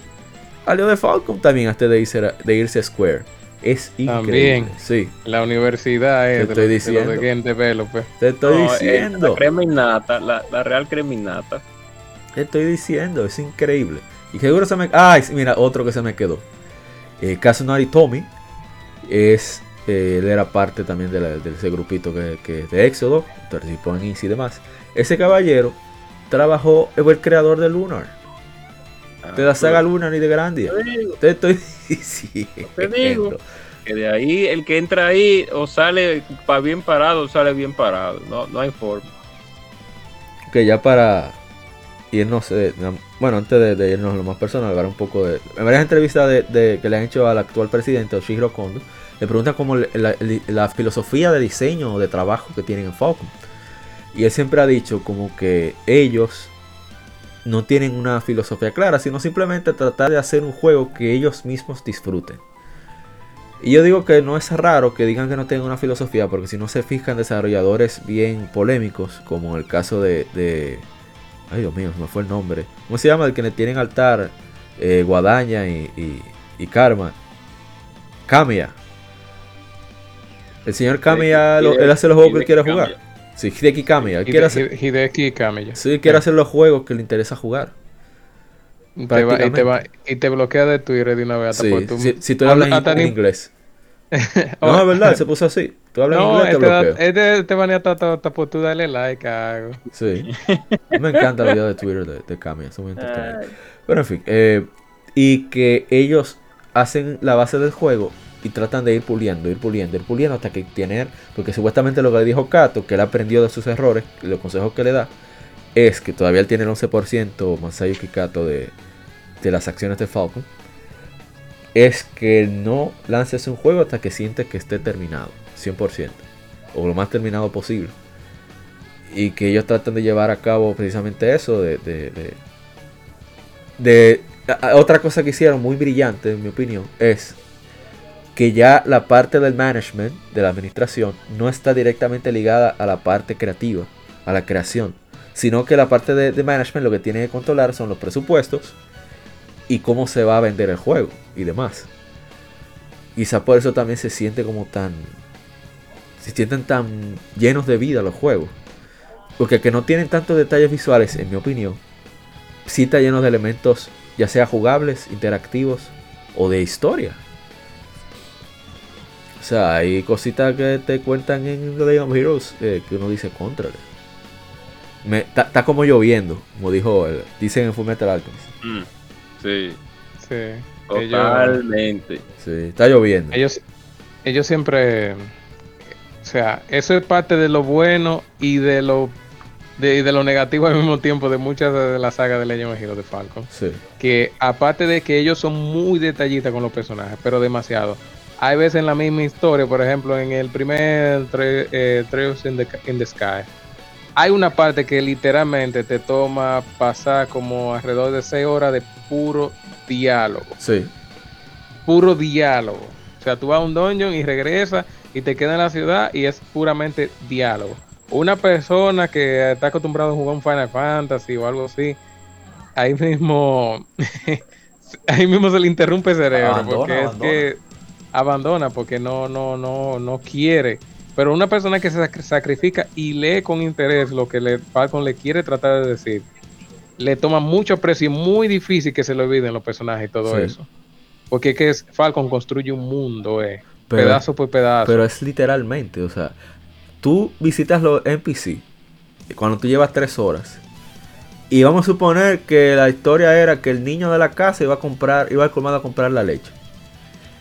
Y resulta que cuando pasan ya seis horas tú jugando y hay un evento ahora global que cambia y la cosa se pone peor por X o Y razón, tú vuelves a esa casa de NPC y resulta que el niño no pudo comprar la leche porque la vaina se puso mala y lo, y lo atracaron, qué sé yo.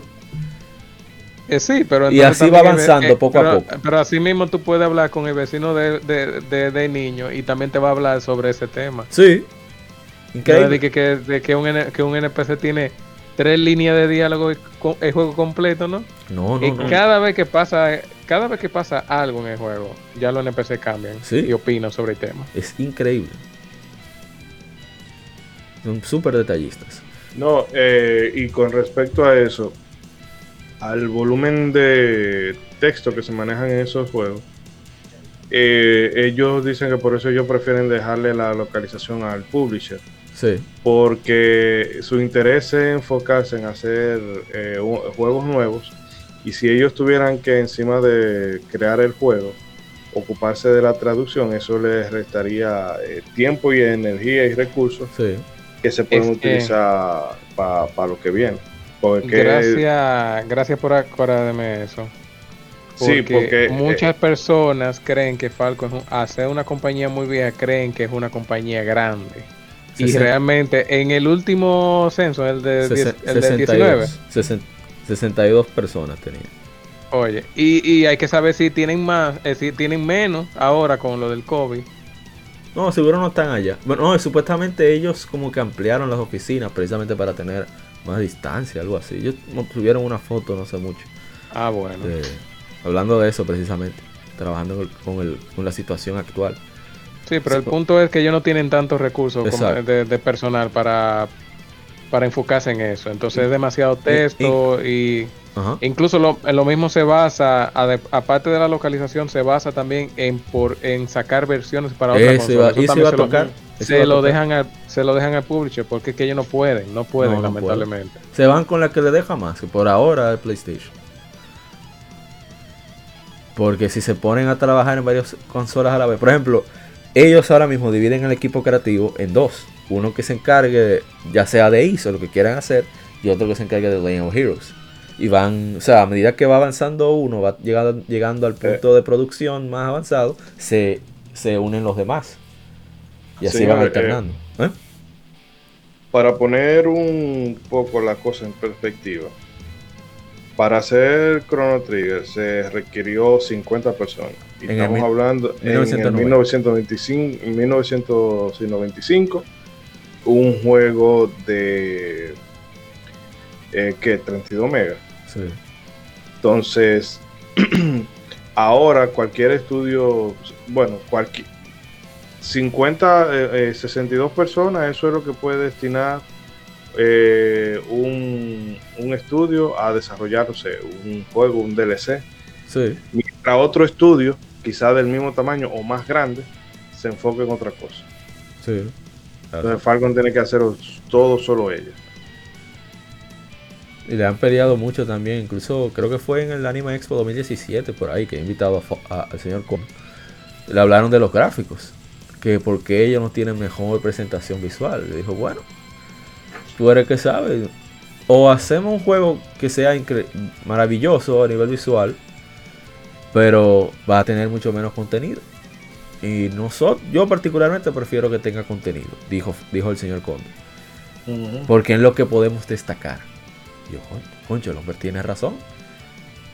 Es que la única manera de que ellos puedan actualizar los gráficos es si ellos se asocian con un publisher que tenga dinero para que le pueda invertir. Un ejemplo, dígase Bandai Na- Na- Namco. Bandai, Por sí. ejemplo, que cuando hace el trato con Level 5 que para los Nino Kuni, que ahí le facilita cierto dinerillo, básicamente. Ahí sí. Pero es que ahora mismo Falcon está despertando en el ámbito de consolas. Con los Trails y los Is. Ajá. Hay que darle un. Yo digo que su crecimiento va bien. Todavía ellos no, no, han, no han metido la pata para decir que no, Falcon está bajando. Ahora la gente se está dando cuenta de la calidad de los RPG de ellos y ellos pueden Sí. tener un buen futuro. Eh, ahora, en los aspectos visuales, ellos en- pueden encontrar una manera de cómo moldear los personajes. Por ejemplo, normalmente los diseños artísticos de Falcon son. El diseño. En diseño de los personajes 2D son básicamente tipo anime. Ellos Ajá. podrían buscar algo como, mira, el te voy a poner un ejemplo. Atlus, con con, no con personas, con personas, la saga de personas. Persona 5 básicamente no tiene gráfico. En el, en el aspecto de textura, lo que pasa es el arte, el diseño, los colores que ellos usan. Ajá. Lo hace ver tipo manga, anime. No, lo hace ver más, un poquito más maduro que la mayoría de, Eh, de ese tipo de juegos.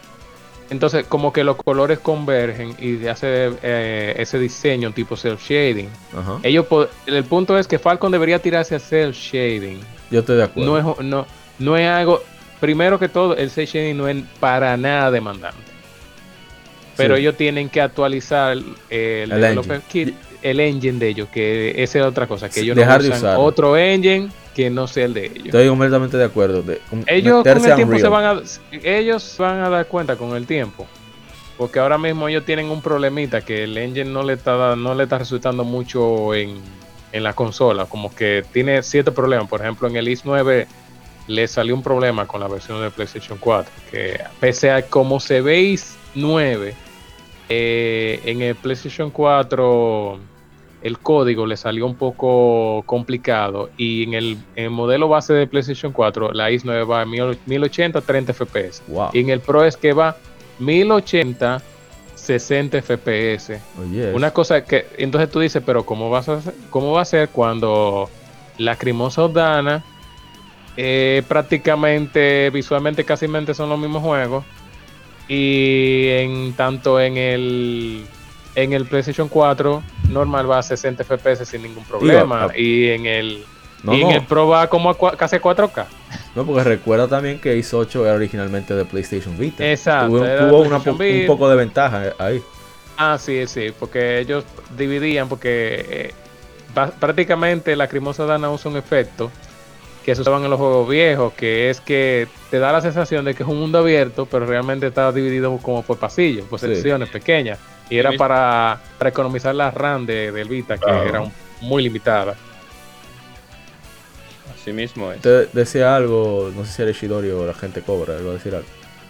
No, no, eso mismo. Que como se fundam como esos juegos se fundamentaron en esos portátiles, pues ellos, pues ciertas limitaciones, pues tenían que utilizar por asuntos ya técnicos. Sí. Pero en lo que hablamos con lo, en lo que estábamos hablando, que es en el aspecto gráfico, pues comprendemos de que ellos primero pasaron del 2D a utilizar sprite en la gran mayoría de sus juegos, por lo menos con el asunto, en el asunto de arte, arte, concep- arte conceptual de los personajes, porque ya todo lo otro era tridimensional, pues Sí. sabe. Bien, es bien desarrollado, porque el, el, el arte, el arte en los pueblos y en dungeons, pues está bien, bien desarrollado, lo que tiene que ver con el margen tridimensional. Pero ya cuando pasamos a- a- al, al- al arte principal eh, tridimensional de los personajes, pues ellos, a pesar de que utilizan elementos básicos, pues por lo menos, por lo menos, no, no es que no estén detallados, sino que la, el- se fundamenta más el- en el, el- el minimalismo. Claro, en la Lacrimosa Dana ellos se esmeraron muchísimo. Hay un esmero increíble en Lacrimosa Dana con el detalle de los personajes. Eso, eso no hay que decir.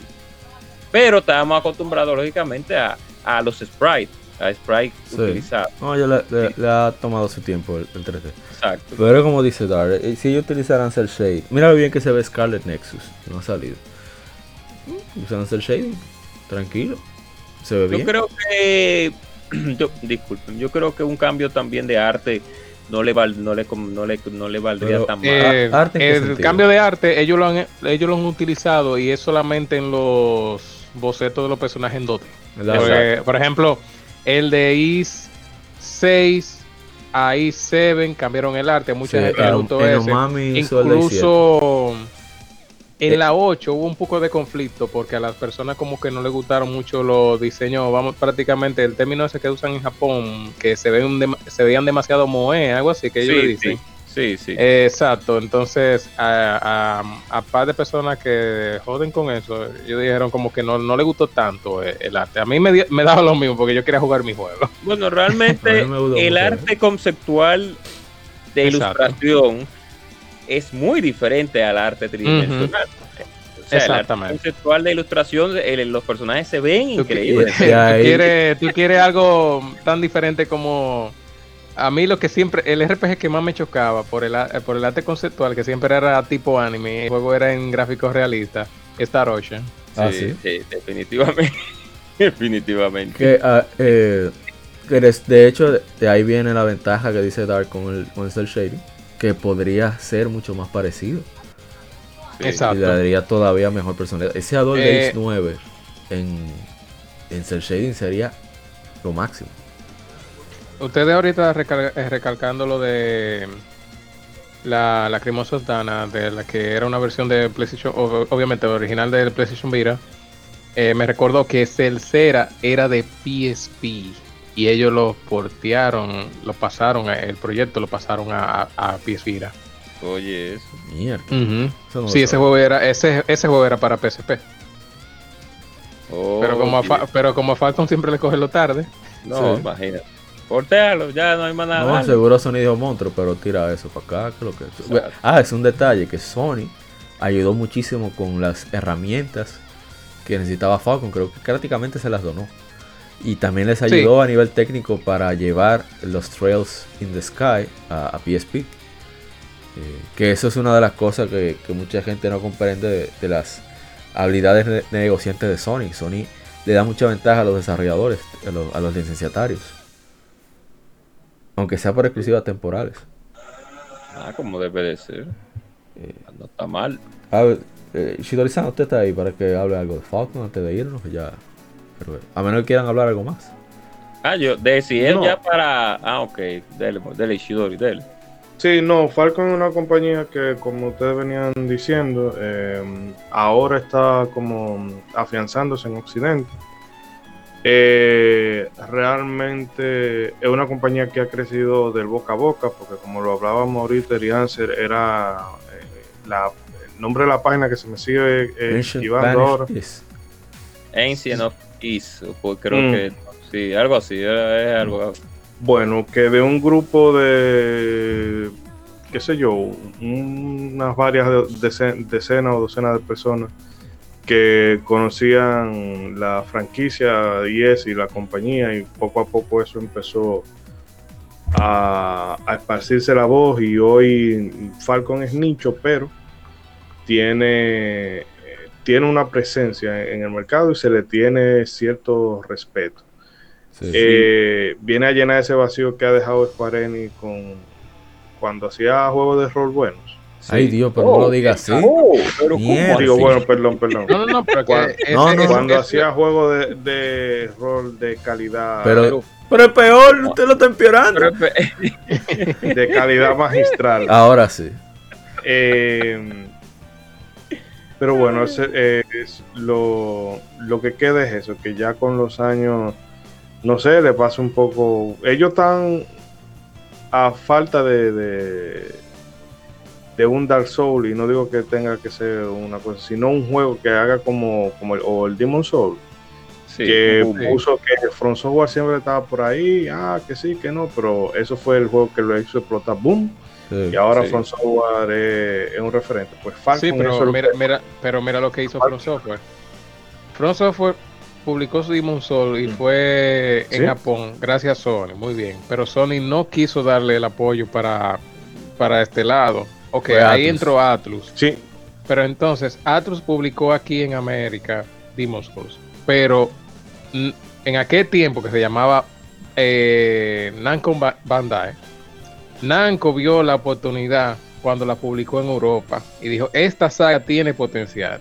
Y ahí fue que ellos hicieron los tratos para Dark Souls y ahí explotó. Y con la promo que, que Namco le dio, esa fue la oportunidad para que esa saga explotara. Y ya es lo que es hoy, Otro ejemplo Es por, el por el descuido de que tú mencionaste de Square Enix con los Final Fantasy. Eso es lo que ha provocado que saga como el Oteos, la de Legend of Hero y Is y otro RPG que no, no ah, los de- Atelier, por ejemplo, han tomado los atelier, fuerza. todo eso. Han tomado, todos esos RPG han tomado fuerza porque que todavía tienen bases que son clásicas y el que le gusta ese tipo de género busca eso. Sí. Eh, Square Enix se ha ido por más por lo mainstream. Sí. Y ya- eh, mainstream, pero ya siquiera está sin sustancia porque ellos se han llevado tanto en lo gráfico.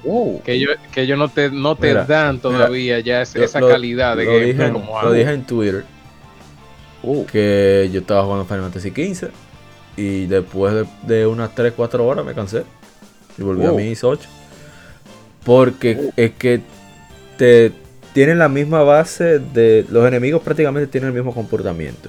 Los NPC son muy pocos con los que puedes interactuar Las sidequests son prácticamente todas iguales y los personajes como que quieren llevártelo poco a poco, como para que tú te encariñes con ellos, pero no hay mucha gracia, en mi opinión.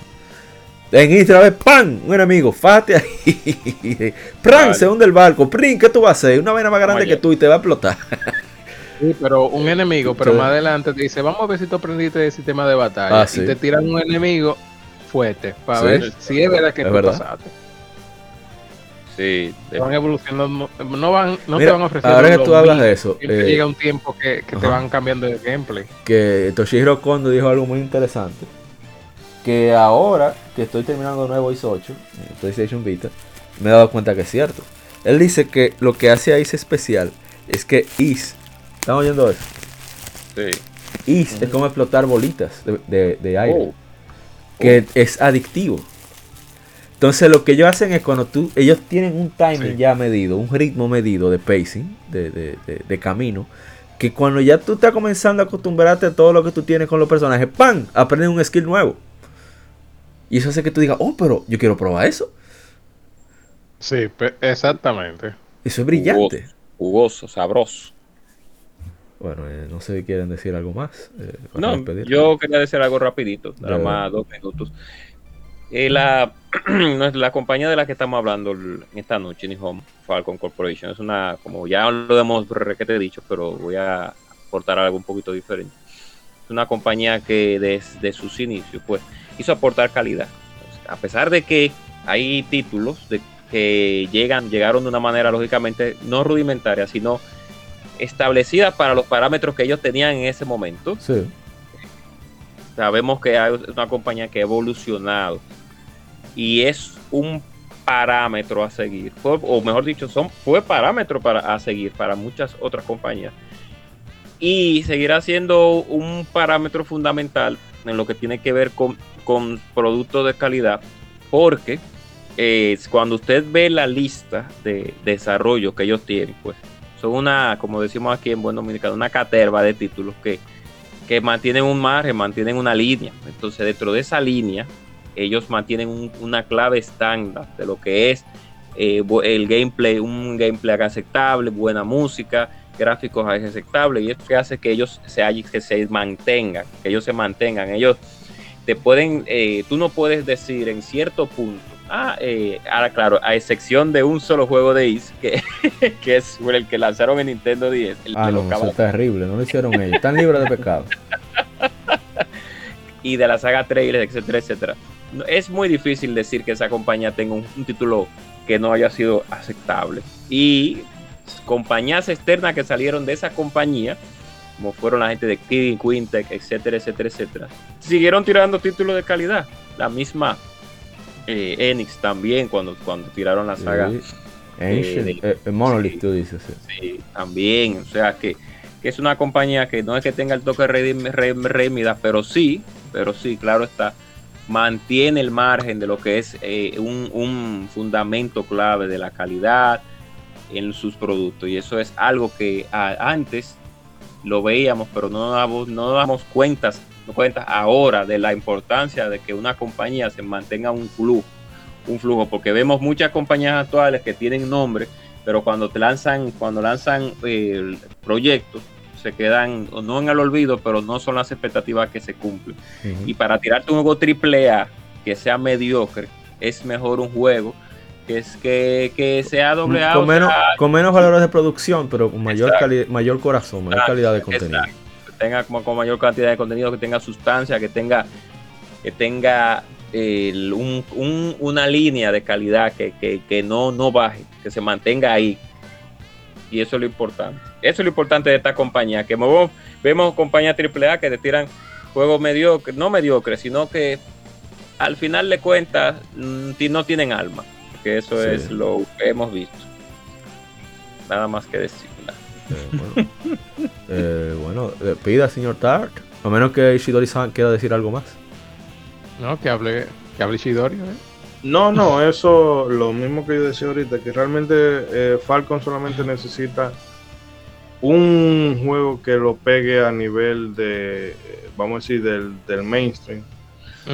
Aunque sea, no sé, un publisher o no sé si un día Sega le dice, hey, Mira, se hablar". lleva. Oye, eh, ahora que tú dices eso, Kato, el, el de persona, y Kondo también son panas. Ahorita. Mm. Oh, tal vez es una posibilidad de conseguir. Sí. Y quizá porque también, por ejemplo, el tema de del nivel del, o sea, del apartado visual que se le exige, hay que entender que son juegos pequeños, o sea, un estudio pequeño, son juegos nichos, y lamentando el caso, eh, humanamente no se pueden, eh, no pueden tener las dos cosas, de tener un juego con horas y horas de contenido, porque eh, yo por eso no me he puesto con los trails todavía, porque sé que cuando me ponga es para consagrar la vida a ellos, Sí. porque Sí. son Perdón, horas Perdón, por decena perdón, por eh, ciento. perdón, Ishidori-san. Eh, eh, Hashino, el creador de personas, perdón. Adelante, adelante. Ujú. Para corregir. Sigue, sigue, sigue. Entonces tú tienes esa, por un lado tiene, eh, tienes cantidad y encima ponerle un apartado visual un poco más eh, acorde, como diríamos, a lo que es, es la generación actual, bueno, pues eso requiere de que a Falcon le entre más dinero de que posiblemente le esté entrando ahora, porque ellos funcionan bien y de maravilla, pero no se, no es eh, no pueden darse ciertos lujos. Entonces eso es lo que lo que esperamos, que eventualmente tenga un nivel de popularidad en Occidente más, más grande, que ese es el destino como que se le está pintando ahora, porque Sí. cada vez Sí. es más, tú te encuentras con más gente que se familiariza con la saga. No, ya, ya han Y tenido- bueno. Ah, no, adelante, adelante. sino y esperar que después de que eso pase, bueno, sepan mantener el, el estándar y no le pase eh, como esta compañía que alcanzan la gloria y bueno, ya eh, se duermen en los laureles Dios y mío. Pero cuánto Oh. veneno. se dedican a, a- a ordeñar franquicias. Ay, Dios Oh. mío. Uh, Así no. ¿Quién será? Ay, Dios, Mm. poder. Bueno, Dark. No, Te ya- entiendo. yo nada más Lo único que yo puedo decir es que es como está diciendo Ishidori. Falcon, yo diría que Falcon le faltan como algunos tres o cuatro títulos para ellos ya por, por lo menos llegar a uno que ese que sea la chispa para decir, mira, ya estamos mainstream. Así como, por ejemplo, tiene tú, Persona 4 era un juego que cuando salió en el 2008, tal vez tres gatos sabían que era. sí. Y yo había jugado a la 3. Y decía, wow, qué juego tan bueno. Lástima que nadie lo va a jugar. Y hoy en día la gente anda loca con su Persona 5, que Persona 5 de baile, que Persona Strike Warrior. Y, y no saben ni siquiera de todo eso que se pidieron. Es verdad. Así Pues es. no, conoce, pues no conoce la saga. Lo mismo con los Souls. Los Souls ahora son algo increíble, pero nadie jugaba los. Kingsfield en, Sí. en PlayStation 1. Nadie. O cha- O Shadow Tower, que era otro también basado en los No, y vamos a ponerlo más para, vamos a poner un chisme también más- no para atrás. Los mismos eh, el Armored Core, los mismos Armored Core, que, que También. tiraron muchas, tiraron muchos y la, y no eran la gente de AGT la apoyó mucho, pero pero o sea, o sea eh, tú hablas de Armored Core y eso es un, una, una- un, un- un- un grupito ahí. Sí. que- ah, sí, Armored Core, Armored Core. Usted terminó, Doctor. Eh, no, a Falcon lo que le falta es, como vuelvo y repito, es encontrar un publisher que le pueda ayudar con el asunto del apartado gráfico, porque el normie que le gusta es- que le gusta ese tipo de juego siempre me salta con lo mismo. Ah, Yo quisiera que gráfico. tuviera un poquito más de gráfico. Ah, que esos gráficos, que el juego está muy caro. Eh, entonces ellos, ellos no ven el contenido, ellos ven Sí. eh, la capa de arriba, la, la- la portada del libro. Sí, prefieren su, Entonces- su Hellblazer no Sacre para que dure Entonces tres horas. dicen, no, porque, no, mira, eh, yo no puedo dar 60 dólares por este juego porque eh, se ve como de PlayStation 2 y cosas así. Pero ya el que lo ha jugado de una vez dice, no, 60, no, toma 80. Uh, Sí, ya le doy esa puya para mi día. Yo me voy. Oh, oh. No, cien. tú eres 100. Me voy. Aquí están, Dios mío, insoportable. Eh, la gente cobra. Nada, pasen muy buenas noches. Gracias por escuchar este episodio de una de las compañías que nosotros hablamos casi en todos los podcasts. es nuestro patrocinador Sí. no oficial. No nos falta que nos y de pague. que muy, muy poca, Literal. y de que muy poca gente conoce. Sí. Sí, literal. bueno, hablamos Nada más falta que nos paguen. Y no salimos Sí. caros, nomás tienen que darnos No, códigos. Ah, Sí, cuando que darnos mande ahí su, su chu- eh, ¿cómo se llama? Sushi y par de, y par de Sí. bebidas. y Yo con pin- oye, yo con pin de Michi estoy contento. Sí, también. El o Michi unas cuantas ediciones especiales también que no Ah, no, pero caen mal. Está carero tú. Michi lo máximo. La gente habla de Yoshi, de Michi es lo máximo, estoy diciendo. Sí, que Michi. No, Claro. pero esa última, esa última versión especial de la monstruo. Ah, pues, qué difícil. Digo, no, de la monstruo no fue la, creo que la cremosa más. Eh, Dan, eh, tengo más, ahí sin creo. destaparla, tengo ya. Ay, Eh, eh, para mi retiro. No, ya yo tengo como como 20 y pico de horas ya en la 9. Bárbaro. Ay, mi madre. Pero nada. Estás loco Sí. por llegar de trabajo. Bueno. Pero nada, eh, muchísimas gracias por escucharnos. Esta es una de las compañías que nosotros más queremos aquí en el podcast, porque siempre, como dije anteriormente, pues nos ha, nos ha brindado y nos seguirá brindando calidad. Así que denle una oportunidad a la saga. Sí, hombre, no sí, tanto a la de Ace. Digo, no, no, cuando digo no tanto, sino que también eh, Falcom, como tiene la saga de Trails, etcétera, etcétera, etcétera, dentro de la ramificación. Denle una oportunidad a la saga de, de Trails, la, y corríjame por favor, de la de Trails, cuál es la dentro de la misma línea, la, la- No, La- son mismas. Está Tokyo Ok. Sanadu, está. Ahora mismo son esas tres. Sanadu, que no sé si van a lanzar otra pronto. Trails Ace. Trails Ace. Una exactamente. una oportunidad a esa compañía. ¿Por qué? Porque usted va a encontrar calidad. Si usted es amante de las JRPG y de, también de las RPG en, en general, pues va a encontrar calidad, va a encontrar historias y va a encontrar buen gameplay. Y sobre todo, va a encontrar muy buena música. O Ay, sea Dios que Y que, haga- y que hagan el remake de las 5. Ey, están Sí. en eso. Eh, Sí. El presidente ha dicho eso. Hay que seguir peleando. Como Sí. la rezadora. Digo, si- como los, las moscas. Recuerde hablar de, de modo 7, por favor, también. No, no, eso la gente no puede encontrar, ¿sabes? En iVoox, Twitter, en, perdón, iVoox, Spotify, eh. Tenemos un inconveniente ahí con Google Podcast, pero bueno. Y bueno, en iTunes. Y para todo lo demás nos pueden encontrar en arroba modo 7pod en Twitter, que es donde más o menos tenemos más actividad. Pero sobre todo, señores, no, no dejen de darle una oportunidad a cualquiera de los títulos de, de. Si usted no quiere meterse en un JRPG de horas kilométricas, bueno, pues pruebe por lo menos con la saga IS. Sí. De, de, de Origin para acá, bueno, Sí. del Arco Napistin para acá. Yo, reco- yo recomiendo sin, siempre sin problema. el entry point de los is, ah, como no tienen un orden para que cualquiera que pueda conocer la saga entre por cualquier número, no le tengan miedo a los números. Exacto. Pueden Sí. entrar por el 8, por el 7 sin miedo y hasta por el mismo tercera. Ajá. Sí, exacto. Así es. No, y que está en oferta en PlayStation 4 cada rato, si les interesa. En Steam también. Y bueno, eh, como ya dijeron los demás, Falcon es una empresa muy particular, es una empresa que, que ha estado en lo más, alto en, la industria y en Japón, pero también ha, ha estado prácticamente en lo más bajo, a punto de desaparecer. Y han ido aprendiendo con los golpes, con los obstáculos, y han encontrado su, público, se han dedicado a ellos, tratan de hacer juegos que ellos mismos disfruten jugar y tratan de poner mucho corazón. Así que, como dice el famoso dicho, no juzgue un libro por su portada. Aquí hay contenido de calidad siempre. Solo tiene que darse cuenta con la música de fondo que tenemos.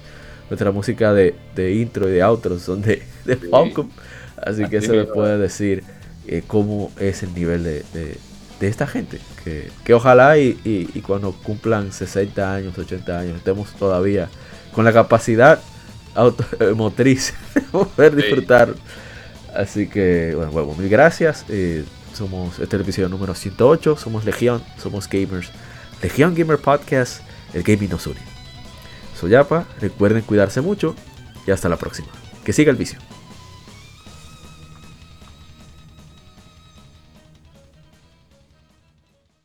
Somos Legión, somos gamers. Legión Gamer Podcast, el gaming nos une. Un podcast diferente para gamers únicos, noticias interesantes, historia del gaming y mucho más para mantenerte al tanto del actual como del pasado. Porque todos jugamos, el gaming nos une. Estamos disponibles en iTunes, TuneIn, Spotify, iTunes y demás plataformas de audio. Perfecto para escucharnos mientras subes niveles, buscas un objeto específico o practicas para dominar esta jugada devastadora. Recuerda seguirnos en Facebook, Twitter e Instagram como Legion Gamer RD para que compartas con nosotros y seas parte de la legión de gamers únicos. Gracias por escucharnos y te esperamos para el próximo episodio.